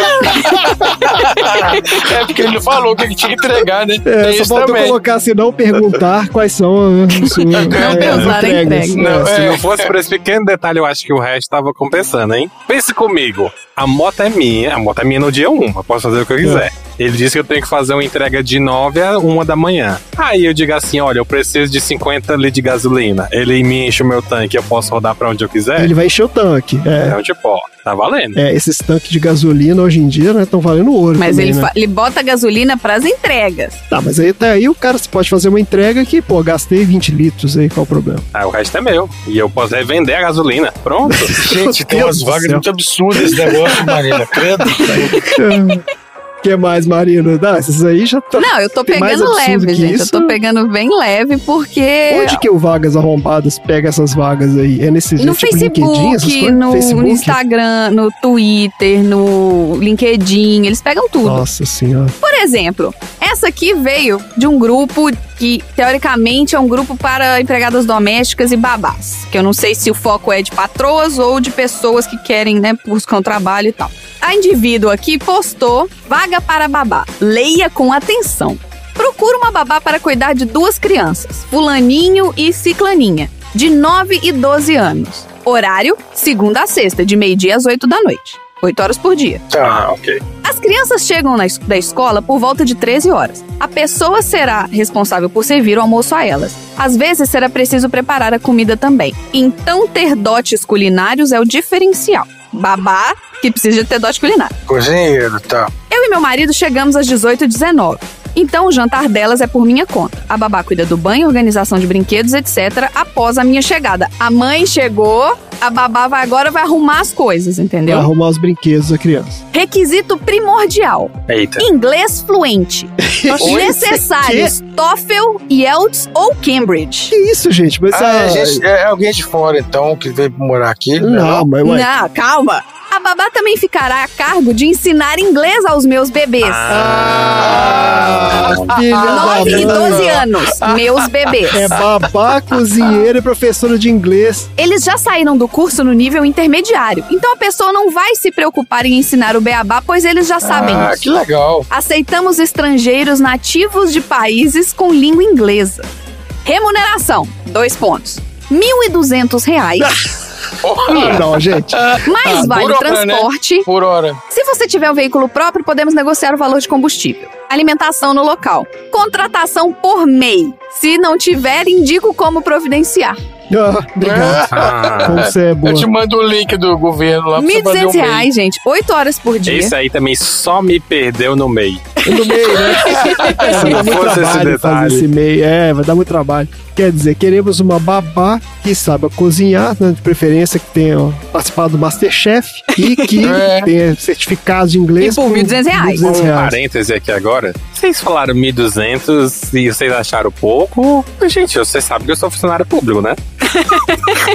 Mas você cuida de duas Eu- crianças, cozinha, É, não tem, arruma é. casa e ainda ensina inglês? Quando vai criança pra lá, eu cuido de 35. Não, claramente a pessoa que tá fazendo essa contratação aqui, pra ela, 1.200 reais, Bruno, não é nada. Exatamente. É, É, é usar na, aula de inglês. Tá 1.200 reais ela pagaria no Ela cursinho de pagaria inglês no pros curso de dois. inglês, É. exato. É, é que é o exatamente. Gente rica comprar, gente É. rica é estranha. Sim, sim, Filha sim. da não. puta. É, por isso que é rico, né? Porque paga, não quer pagar as Não. coisas e fica cuidando de dinheiro. Essa Maior porra. verdade. Gente rica só é rica porque não gasta de dinheiro. arrombado, É arrombado. foda. Ó, esse aqui é bem curtinho, tá, gente? Que é pra arrancar o band-aid assim, ó. Vá! Esse é de Florianópolis, Santa Catarina. Beijo aos nossos ouvintes de Santa Catarina. Um abraço. Preciso de faxineira diarista. Olá, tudo bem? A vaga é no João Paulo, no Monte Verde. É de segunda a sábado, das 8 às 18, com uma hora de intervalo. Já deixo claro que não é termina e sai correndo. Você ri, que termina e sai isso? como? É, se termina, você tem que ficar lá. São faxina nas minhas duas casas e nas minhas duas oficinas mecânicas. Na oficina. Cada dia em um local dentro do seu horário. Ofereço 2.100 reais e não é carteira assinada. Esse aí não me perdeu em nada, não. Desde o começo, ah, não queria.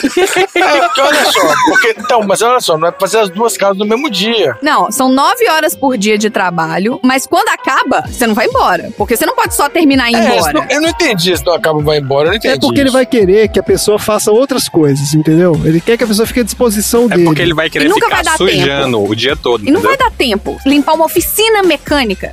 Uma pessoa É, pra não, limpar uma oficina mecânica. Impossível. Não, eu acho que é mais aquela pegada de que ele quer que o cara esteja lá à disposição dele pra fazer qualquer outra coisa, entendeu? Ele vai inventar outros tipos de coisa pro cara fazer. Ah, agora tem que ir levar não sei o que, não sei aonde, Não, leva lá pra mim. Sabe o que é também? É aquele povo que é tipo assim, você termina de limpar, aí pronto, limpei aqui a casa, tá tudo limpo, maravilhoso. Aí o desgraçado vem com a chinela suja e passa na sala todinha, enche de Ah, lama. pode ser isso aí também. suja o copo, aí, Ele vou merendar aqui agora. Aí É. fica o farelo de pão em cima da mesa. Aí, ai, sujei o copo. É, Roubado, arrombado, porque é arrombado, exa- ele não quer que seu turno termine. Ele é que vai decidir a hora que seu turno termina. Se você for embora antes, é porque você não tá motivado o suficiente, Não tá entendeu? motivado. Ah, é. E pra terminar, essa vaga aqui foi encontrada num grupo de mochileiros, que são duas vagas para voluntário. Pelo menos essa aqui já falou que é Já voluntário. falou que não vai pagar nada, é. Então já tá É, já tá sendo honesto. né? Uma com início imediato e a segunda disponível a partir do dia 20 de novembro. Essa vaga foi postada em setembro. Essa dá pra mim. Aqui é um pequeno restaurante pousada. A função principal do voluntário é ficar no restaurante, receber os clientes, tirar pedidos e servir. Ué, que- Oxi. Basicamente, toda a área de atendimento. Atenção, temos outros funcionários. O voluntário é para dar uma ajuda extra. São 32 horas trabalhadas por semana, de quinta a domingo. Oferecemos hospedagem, café da manhã e almoço. Favor entrar em contato apenas os que estiverem realmente interessados. Gente, 32 horas semanais de voluntariado. Parabéns. Esse aí me perdeu um pouquinho. E o primeiro comentário que tá aqui embaixo desse post é 32 horas, isso é CLT aí, Dudu. Você tá co- coordenado com o primeiro comentário. que isso, gente. Me perdeu um pouquinho nesse trabalho escravo. Eu fiquei um É, pouquinho. é, É, na hora é. que pede pra ser escravo fica mais chato, É. meu. É, A gente fica um pouco, ai, sei lá, de novo. Ai. Gente do céu, é que a galera não tem vergonha de botar um não, negócio não desse. tem noção, não tem Quer noção dizer, nenhuma. o cara não quer pagar E aí inventa toda uma história, né? Ele tem funcionários que são pagos pra fazer o trabalho. Claramente, os funcionários não estão dando conta de fazer o trabalho. A gente não sabe se são pagos, E que né? é voluntário e vai pagar com hospedagem. Aquela história de que não, você vai aprender, que vai ganhar uma grande experiência. É, durma enquanto eles trabalham. Vocês querem mais um aqui? Esse aqui é do Tinder. Ai, agora não, vamos. Do vamos. Tinder? Tira as crianças da sala. Peraí, o cara publicou a vaga de trabalho no Tinder? Opa! Eu não falei a vaga de trabalho, eu falei uma vaga arrombada. É, é isso que serve. O Tinder, hoje em dia, é o novo lugar onde você encontra emprego e pessoas para fazer podcasts. E Ah, tem isso, é? tem, ora. Excelente. O Paulo, que é um empresário que mora no- em São Paulo, ele não tá em busca de romance. Sou um homem de negócios e estou aqui para mais um. Eu não vou te pagar para ser minha namorada. Vou te pagar para não ter ciúmes, para não me ligar e atrapalhar e para não me encher o saco. Sim, busco uma sugar. Ah, ele quer ser o Sugar Daddy. Contribuição para você de 400 reais por mês, mais pagar jantar, viagens e tudo mais. Sua parte, ser linda ao meu lado e total disponibilidade. Bônus, frequentar os melhores lugares e ter alguém bem sucedido ao seu lado. Não é prostituição, ok? Exatamente, por favor. É. Ainda bem que você avisou, não é? Eu sei que a sua mentezinha está vindo por esse caminho e não é. Para com isso. E ele botou na minha música. Pelo visto, no Tinder você pode botar sua música. Can't Help Falling in Love, do Elvis Presley. Ai, meu Deus do céu. Gente, 400 reais em São Paulo não dá exclusividade de ninguém de nada. Você não consegue ter um salão de beleza exclusivo, né? Tipo, uma cabeleireira exclusiva por 400 reais por mês. Olha, de verdade, eu não faço ideia de quanto custa esse serviço profissional que esse cara tá querendo aí por hora, não. Mas eu imagino que seja mais do que esse valor que ele tá pagando. aí. Provavelmente esse valor por hora. Vocês não estão entendendo, gente. Vocês não estão entendendo. Isso não é um trabalho, gente. Isso é amor. Ah, é por isso, é verdade. É, mas isso é, É que ele falou, não é prostituição, então não é trabalho, que prostituição Não é é, trabalho. O cara assiste a, a linda mulher e ele acha que é isso, E né? ele acha que as mulheres que assistiram também Quer- querem é, aquilo, ah, vai entendeu? frequentar bonito. Pra começo de conversa, o cara não é o Richard Gere, né? Já começa por aí. Claramente. Que tem metade da foto aqui que eles cortaram a metade, mas a metade que tá mostrando não é nada, tem nada a ver com Richard Gere. O logo da Vagas Arrombadas é muito bom. E esse é o meu assunto aleatório que, pra né, jogar energia lá em cima antes que me. Apesar do Bruno gostar do Bad Vibes Cast, que Bad Vibes é você estar sujeito, né? E você acabar tendo que aceitar uma coisa dessa por falta de, de trabalho. Então espero que ninguém tenha que passar por isso. Oremos. Maravilha, gente. Bora então pro próximo assunto aleatório.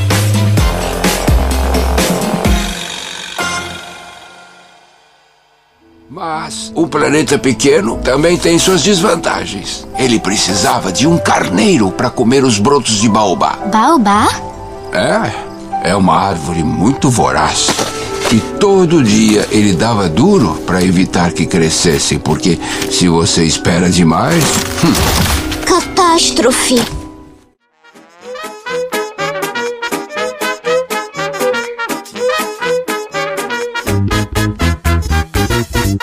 Qual é o assunto aleatório da semana? Essa semana eu vou falar sobre um dos vilões do filme, Ah, o Baobá. o Baobá Ah, É, o. Baobá, Ah. que, pois é, tomou conta do planeta lá. do o menino planeta saiu do cara. pra resolver o problema por causa do Baobá, que tava ocupando muito espaço ali. É isso mesmo. Vamos lá então. Qual é a do Baobá? Olha só, de origem africana, o baobá representa a luta dos negros no Brasil, além de ser uma árvore de grande porte com traços marcantes. O baobá também simboliza a força e a resistência. Temos basicamente oito tipos de baobá, sendo que seis deles têm origem em Madagascar, um no Senegal e outro na Austrália. Eu me remexo muito. Eu me remexo muito. Eu me remexo muito. Mexo muito. Já remexeu? Já. Obrigada. Então, olha só. A melancia é muito legal.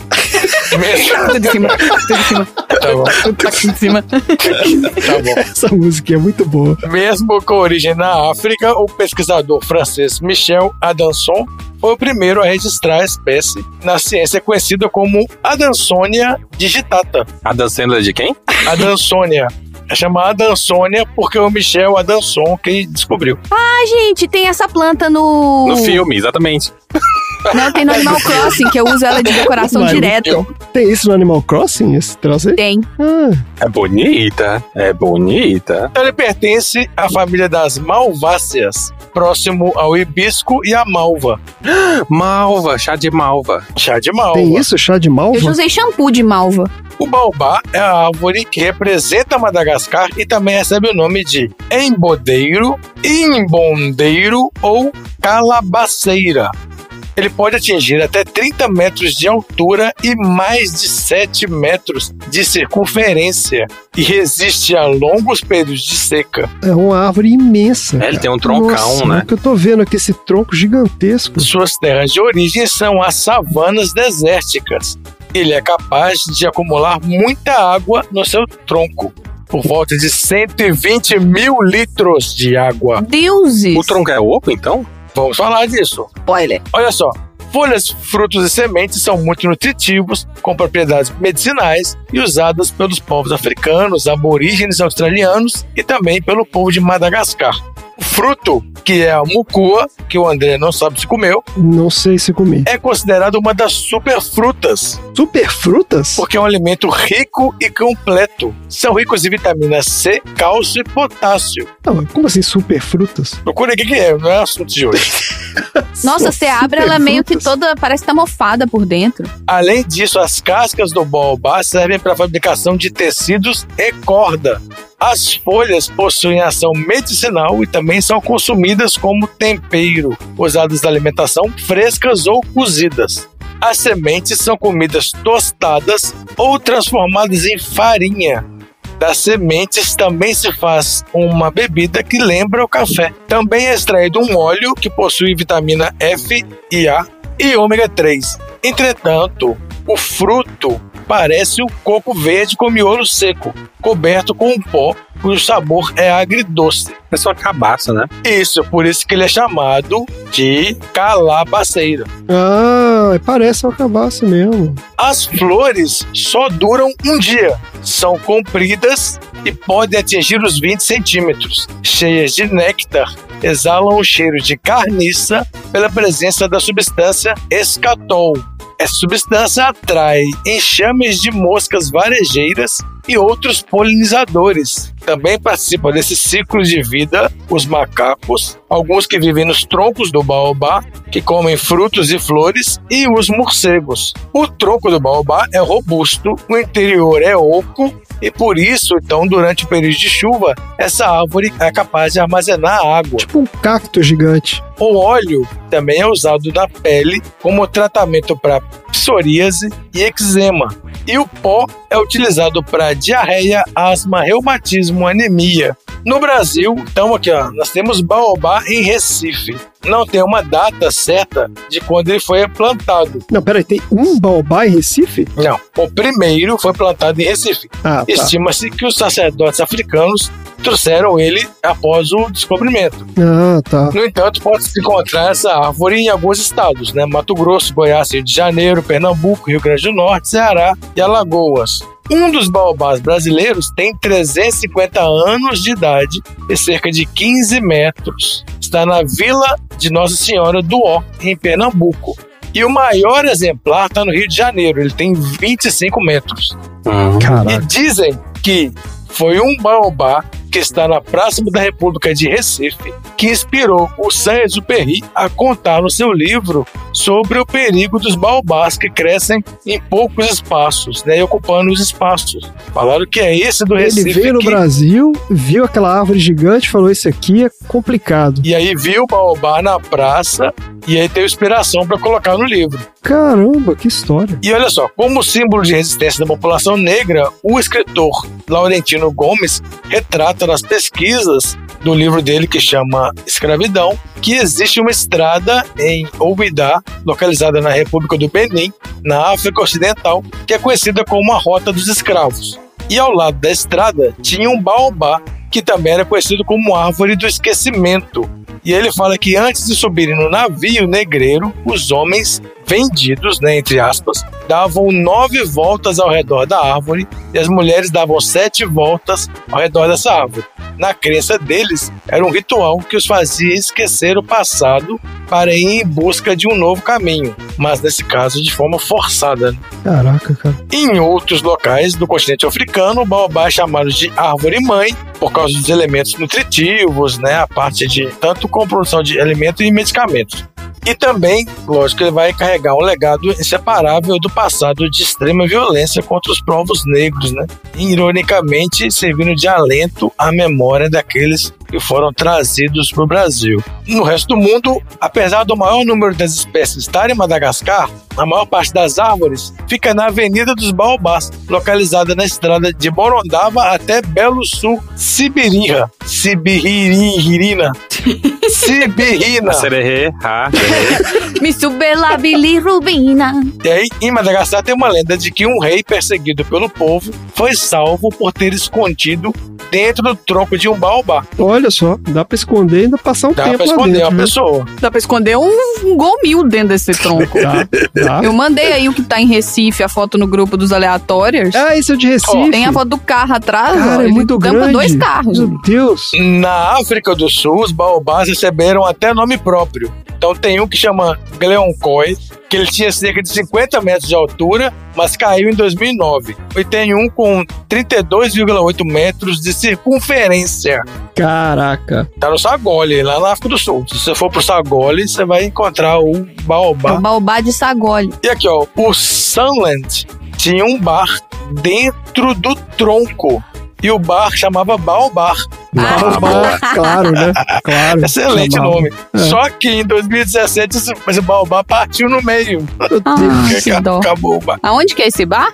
É Sunland, também é na África do Sul. É isso que estão vendo aqui, são vilas que tem lá, né? São cidadezinhas. No deserto da Namíbia tem a árvore de 1063, um baobá que foi considerado um monumento nacional em 1051, em Outapi. Na Índia tem uma história de que Krishna, né, que é um dos deuses né, da cultura indiana, teria levado as sementes do baobá para o país. Aí, além disso, tem o nome da árvore dos desejos, com exemplares espalhados por Sabanur, nas ruínas de Mandu. Uhum. Tem um dito africano que fala que se uma pessoa comer as sementes molhadas do baobá, ela terá proteção contra os crocodilos. Nossa, que específico. específico isso. Específico. Mas, Caramba. se uma pessoa se atrever a arrancar uma flor da árvore, Os crocodilos vão comer ela ela. morrerá devorada por um leão. Nossa É um leão, Não, um leão, nada a ver. É um leão. Vingança Aí. da árvore. É, tipo assim, não é um crocodilo. Pô, faz sentido, né? Exato. Ah, faz sentido. E para alguns povos, se alguém, ao morrer, é enterrado dentro de um tronco de um baobá, diz que seu espírito permanecerá lá enquanto a árvore permaneça viva. Pô, isso é legal, hein? Imagina, gente. Não. Dá paz pra pessoa ir embora. Eles também dizem que os galhos são habitados por espíritos. Olha Ah, com certeza. E aí vai o que, que a pessoa faz? Vai, um- monta um bar lá dentro pra juntar tudo, espírito com cachaceiro. Outra lenda diz que no momento da criação, Deus presenteou todos os animais com a semente de uma árvore. Aí o babuíno, que é uma espécie de macaco, que não é o macaco do Rei Leão, Mas é o macaco do vaca frango. é da vaca e frango, exatamente. Bunda vermelhinha. Ele recebeu as sementes do baobá, só que ao invés de plantá-las, ele simplesmente jogou elas na terra. Não sei porquê. Fala que ele é preguiçoso aqui, o macaco. Pô, a galera faz muito bullying com esse macaco, eu acho. Pois é, é perigosíssimo, moendo em bandos. Terrível, um babuíno. É. E aí, terminei sobre o baobá. Mas, Dudu, você aí não falou nada sobre a história de que ele cresce loucamente. O que que tem isso, então? Não, não, ele não cresce loucamente. Ele, é errado isso. Ah, Ele cresce lentamente, o crescimento dele é é lento. Mas o que o, o Exuperry viu é que ele ocupa muito espaço. É. ah, tá, porque ele vai crescendo, o tronco dele vai ficando gigante, e o planeta é pequenininho. É que ele pensa a longo prazo. É É. a longo prazo, é. Ele, ele não podia deixar crescer, né? Tinha que tirar as, as mudinhas lá pra não. Ele tava pensando daqui a 50 Ele fala que anos. ia crescer rápido mesmo. Tá é errado esse aí, mas ele É, eu lembro do filme, ele fala isso. Olha só, eu tava aproveitando aqui também pra pesquisar sobre superfrutas. Então é o seguinte. Então vamos lá. O André ficou encruscado. Mini assunto aleatório aqui. Eu fiquei nervoso. O que que é superfruta, pô? Algumas frutas ganham esse nome especial graças às suas propriedades funcionais, benefícios fisiológicos e ou metabólicos, segundo explica o Rodrigo Viana, nutricionista e personal diet, formado aqui pela Universidade de Vila Velha, Espírito Santo. Dentre os alimentos que se encaixam nessa categoria estão as frutas vermelhas, maravilha, uva, açaí, cranberry, goji berry, não sei o que é, cereja, framboesa, amora e morango. Eu só não entendi onde é que uva é vermelha, né? Mas tudo bem. É, não entra normalmente. Quando você fala frutas vermelhas, normalmente são as berries, né? É, ué, aquela. O, o mirtilo também é uma fruta vermelha, só que é preto. É, o mirtilo também é. O mirtilo também é. Mas não tá nessa lista aqui, não. Eles falam de açaí. Açaí, guardiã. Zoom de besouro imã. Tá bom. Tá bom, aqui, ó. Muito obrigado. Nutri.com.br. Tá aí. Superfrutas pra sua saúde. Tá aqui, ó, a fonte. Eu quero acrescentar aqui uma moção para que seja baobá considerado também uma super árvore. Porque Eu acho que tem. tudo. Porra, É o mínimo. Verdade, hein? Olha o tamanho da Bem criança. gigante. Eu fui- acho que eu já falei, acho que foi lá numa conversa. A gente discutiu sobre carnaúba. Carnaúba é uma árvore aqui da região e lá é- faz tudo com a carnaúba. A palha, o fruto vira um óleozinho, aí é desde medicinal até coisa normal e percebemos aí que o baobá é a carnaúba fora do Brasil. É isso aí. É a Carnaúba Internacional. Maravilha, Dudu. Excelente assunto. Bora então pro próximo assunto aleatório.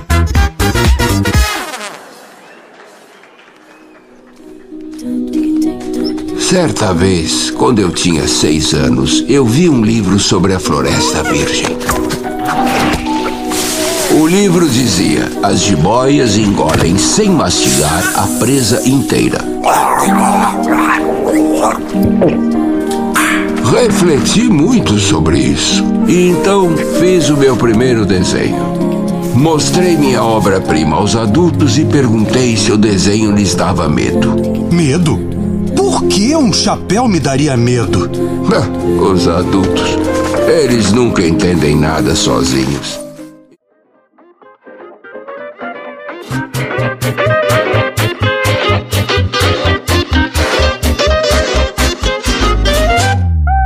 Vamos lá então encerrar o nosso episódio maravilhoso, participação inesquecível aqui do Bruno. Bruno, você tem um assunto aleatório? Aí ele responde: não.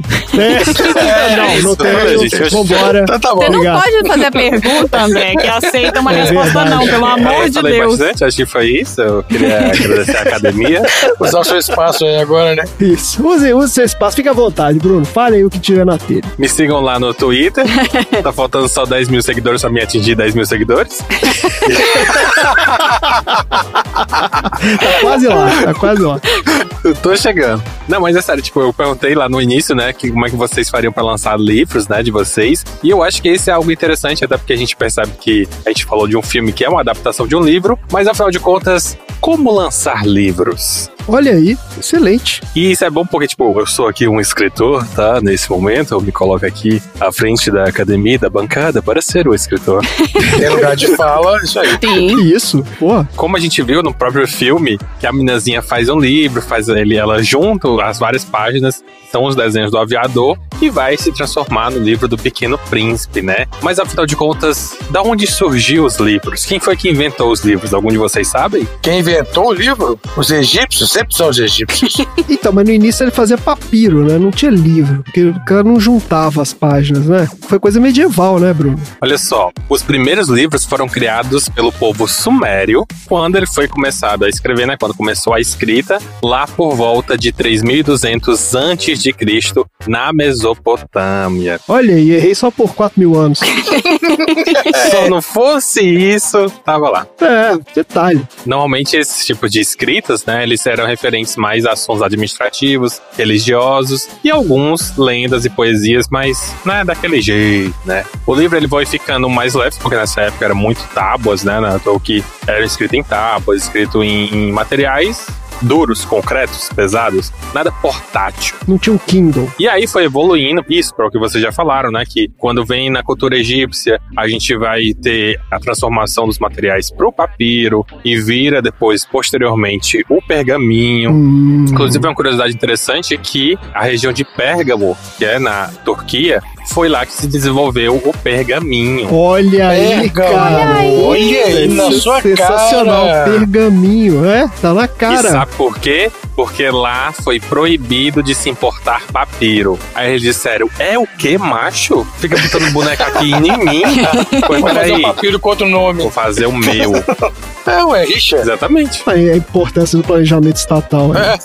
Ó, essa região, né, de Pérgamo e Alexandria disputavam o posto de possuidoras de maior biblioteca do mundo conhecido. Mas sempre tem aquela coisa de o meu é maior que o seu, né? E o que aconteceu? Para dificultar o crescimento da concorrente, o rei egípcio Ptolomeu V proibiu a exportação do papiro lá para a região de Pérgamo. Então eles ficaram tipo assim: e eu não vou mais te dar, e aí vai fazer o que, otário? Vem em mim então. Caraca, filho da mãe. Depois foi se ficando mais comum o rolo ou volume, que é feito de folhas de pergaminho coladas lado a lado, e essa colagem era enrolada em dois bastões. A gente lembra aquele formatinho mais clássico, né, de filmes medievais, né? Aí já tá desenho animado, né? Quando o cara abre assim o negócio. Ah, Isso. O rei informa! Isso, vai fazer um anúncio. É. E, no caso, esse já era mais parecido com o que vai vir depois, que é o papel. O papel ele chegou na Europa trazido da China por mercadores árabes lá no século XII. Então ele já veio com essa nova característica, né? Que eram manuscritos escritos por monges, todo aquele trabalho de copiar, né? Então,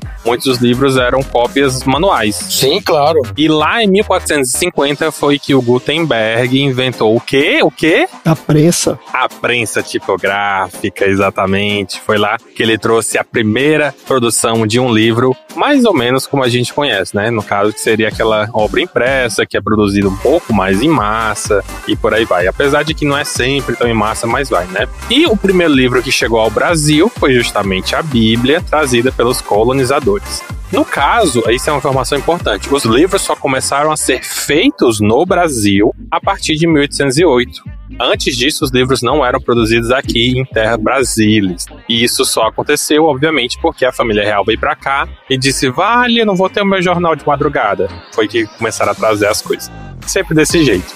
Isso evolui a ponto da gente hoje em dia ter escritores de alto calão, de alto gabardância, de alta periculosidade. né? É interessante a gente pensar justamente nessa questão de que como o livro, enquanto ferramenta, ele vai se popularizando e desmistificando e deselitizando, né? Vamos colocar assim. Então você tem todo esse começo onde as elites, e talvez elites não seja bem a palavra, né? Mas a burguesia, o pessoal que tinha o dinheiro, eles iam controlando a forma de produzir e conforme isso foi ganhando mais, digamos, pessoas foram querendo ter acesso àquilo ali, foi que esse conteúdo foi se popularizando. E isso futuramente vai dar origem a zines. Alguém já ouviu falar de zine? Sim. E zine é muito bacana porque é justamente um meio de produção que fica muito famoso lá fora e quando chega no Brasil também explode, que são produções independentes. É, literalmente são tiragens pequenas, feitas também de maneira mais ou manual, ou até mesmo ali tira várias xeroxzinhos e é, É, produzido. cópia xerox mesmo. né? É, um mini livro, ou um mini, às vezes até CD. Uma, uma revistinha, um jornalzinho. Isso é muito parecido até com o cordel, que eu não vou entrar muito no cordel, apesar de ser bastante característica aqui do Ceará, então eu não vou entrar no estereótipo. E veio, né, principalmente dessa questão de você ser uma pessoa ali que tem um conteúdo para ser mostrado, que tem algo para apresentar ao mundo, mas você não tem as ferramentas. Então surgem os zines, né? Muito inspirados, obviamente, nas magazines, né? As que deram origem a grandes escritores, né? A gente tem a Strange Magazine lá em Londres, a gente tem as revistas Pulp, que vão dar origem a, a muitas das coisas que a gente já falou, vários personagens, né? Super que Isso, estão hoje em dia na cultura pop. Isso, que estão É, permeiam hoje em dia surgiram de alguma maneira nas revistas Pulp, né? E por aí vai. Então todas essas maneiras de ir cada vez mais publicando esse material é que foram, com base na aceitação popular, foram transformando a própria maneira de produzir. E hoje em dia a gente tem os autores independentes, né, que ainda produzem zines, que ainda produzem revistas digitais, e esse é uma das grandes reviravoltas, digamos assim, dos últimos anos, que é o poder do livro digital, que é o poder do livro em e-book, audiolivro, é você estar no mundo digital. Então a gente tem desde histórias narradas, transformadas e até mesmo feito em audiodramas, e não posso deixar de falar que é algo interessante, uma curiosidade também para todo mundo, é que livros independentes já foram premiados no Jabuti, sim, a maior premiação de livros brasileiras, né? Olha! Verdade. Já teve livro independente lá. Para quem não sabe, quem ganhou num dos últimos anos mais recentes foi o livro A Cidade, do meu amigo Mailson Furtada, que é aqui da minha cidade, e ele ganhou como livro do ano e como poesia, né? E é um livro completamente independente. Até hoje eu lembro que Mailson ligou para mim e falou assim: Bruno, lê aí, o que, que tu acha? A gente discutiu um pouquinho ali e tal, não sei o quê. Uns meses depois ele terminou de produzir, foi feita toda a produção do livro. Ele chegou aqui em casa com a versão física, né? Ele mesmo pagou para imprimir ali poucas edições. Fiz uma resenha do livro, postei na internet, tudo que na época eu tinha meu blog que eu ia alimentando. E aí a gente teve o lançamento do livro aqui na cidade, foi um lançamento bem pequenininho, tinha pouquíssimas pessoas, tinha, sei lá, 12 pessoas estourando. E um ano depois ele tava lá ganhando o maior prêmio, que é o Jabuti. Olha que chique. Incrível, Da cara. Literatura. história, poxa. Por que, que eu falo isso? Porque principalmente o- o- a gente fala né, das novas formas de você produzir, né? Que desde quando começou até agora foi preciso ter muita popularização e muito acesso às informações. Ainda hoje ainda é difícil as pessoas saberem como produz livro, quem produz livro, como é feito, porque ainda tem essa pequena onda meio que digamos, elitista, mas elitista cultural até, porque muitas pessoas ficam tipo, ai meu Deus, escritor, ai meu Deus, escrever livro, isso tipo ninguém lê. E é meio que um falácio, porque a internet é 50, 60% texto, então as pessoas leem. Só que você precisa saber direcionar, você precisa saber provocar, por assim dizer. Mas enfim, o que, que isso tem a ver? Hoje em dia, para você produzir um livro simples e fato, você tem dois caminhos: o caminho completamente independente e o caminho tradicional, que seria você sujeitando a sua história a uma das editoras que já estão atuando no ramo.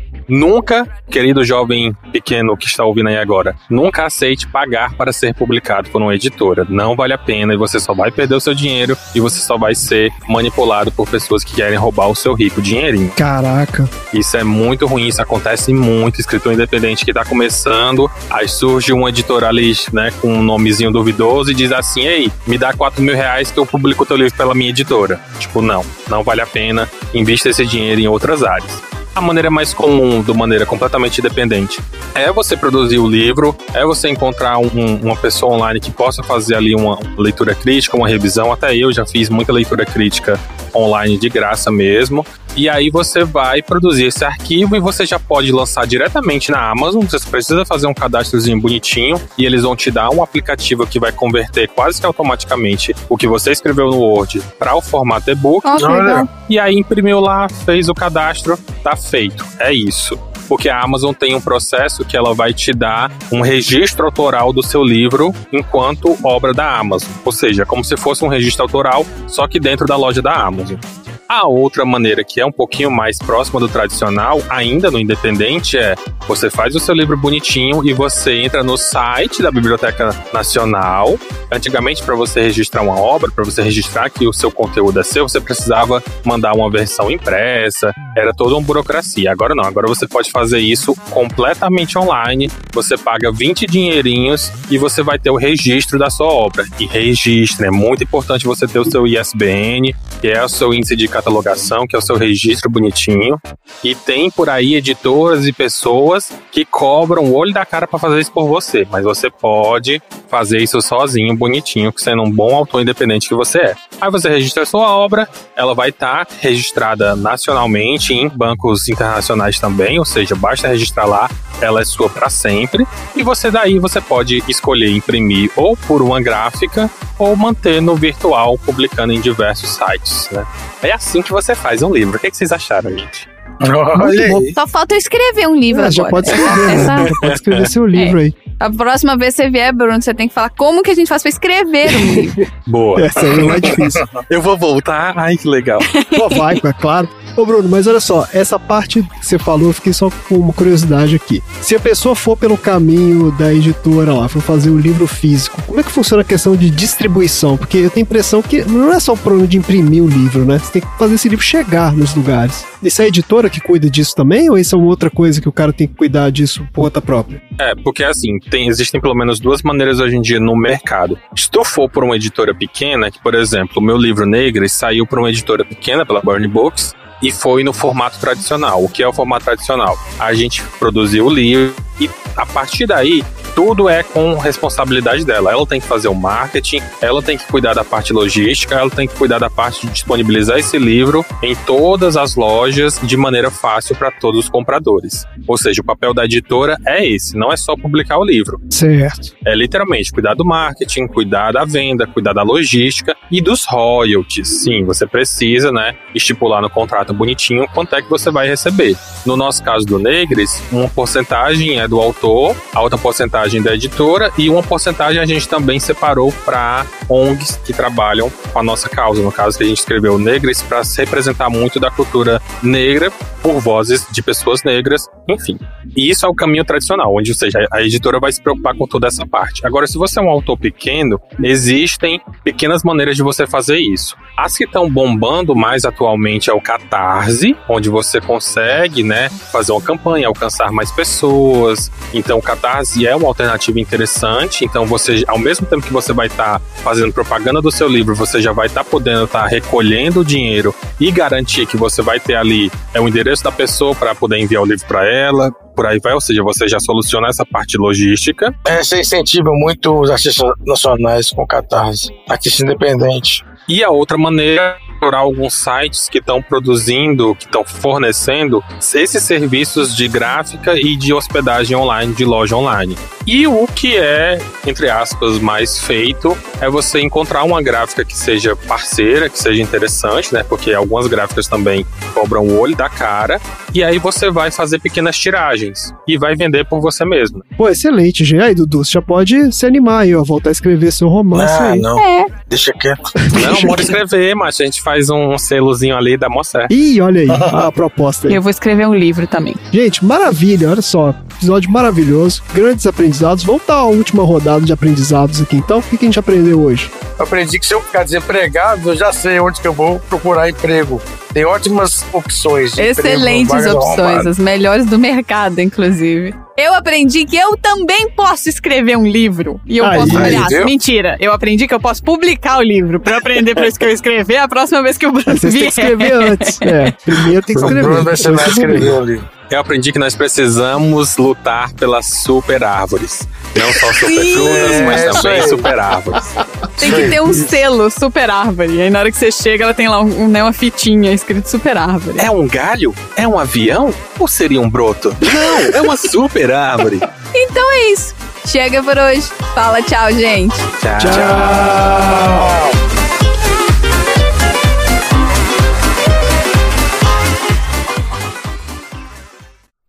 Fim da. Eu escrevi aqui no meu quadro: quem é neutro é sabão. tá aqui no meu quadro. Frase maravilhosa. E amanhã minha chefe, na primeira reunião que ela vai bater o olho, vai falar: o que, que é isso aí que tá escrito? Só que aí é português, ela fala: o que, que tá escrito aí? This is who is neutral is Sabon. Sei bom. Sabon.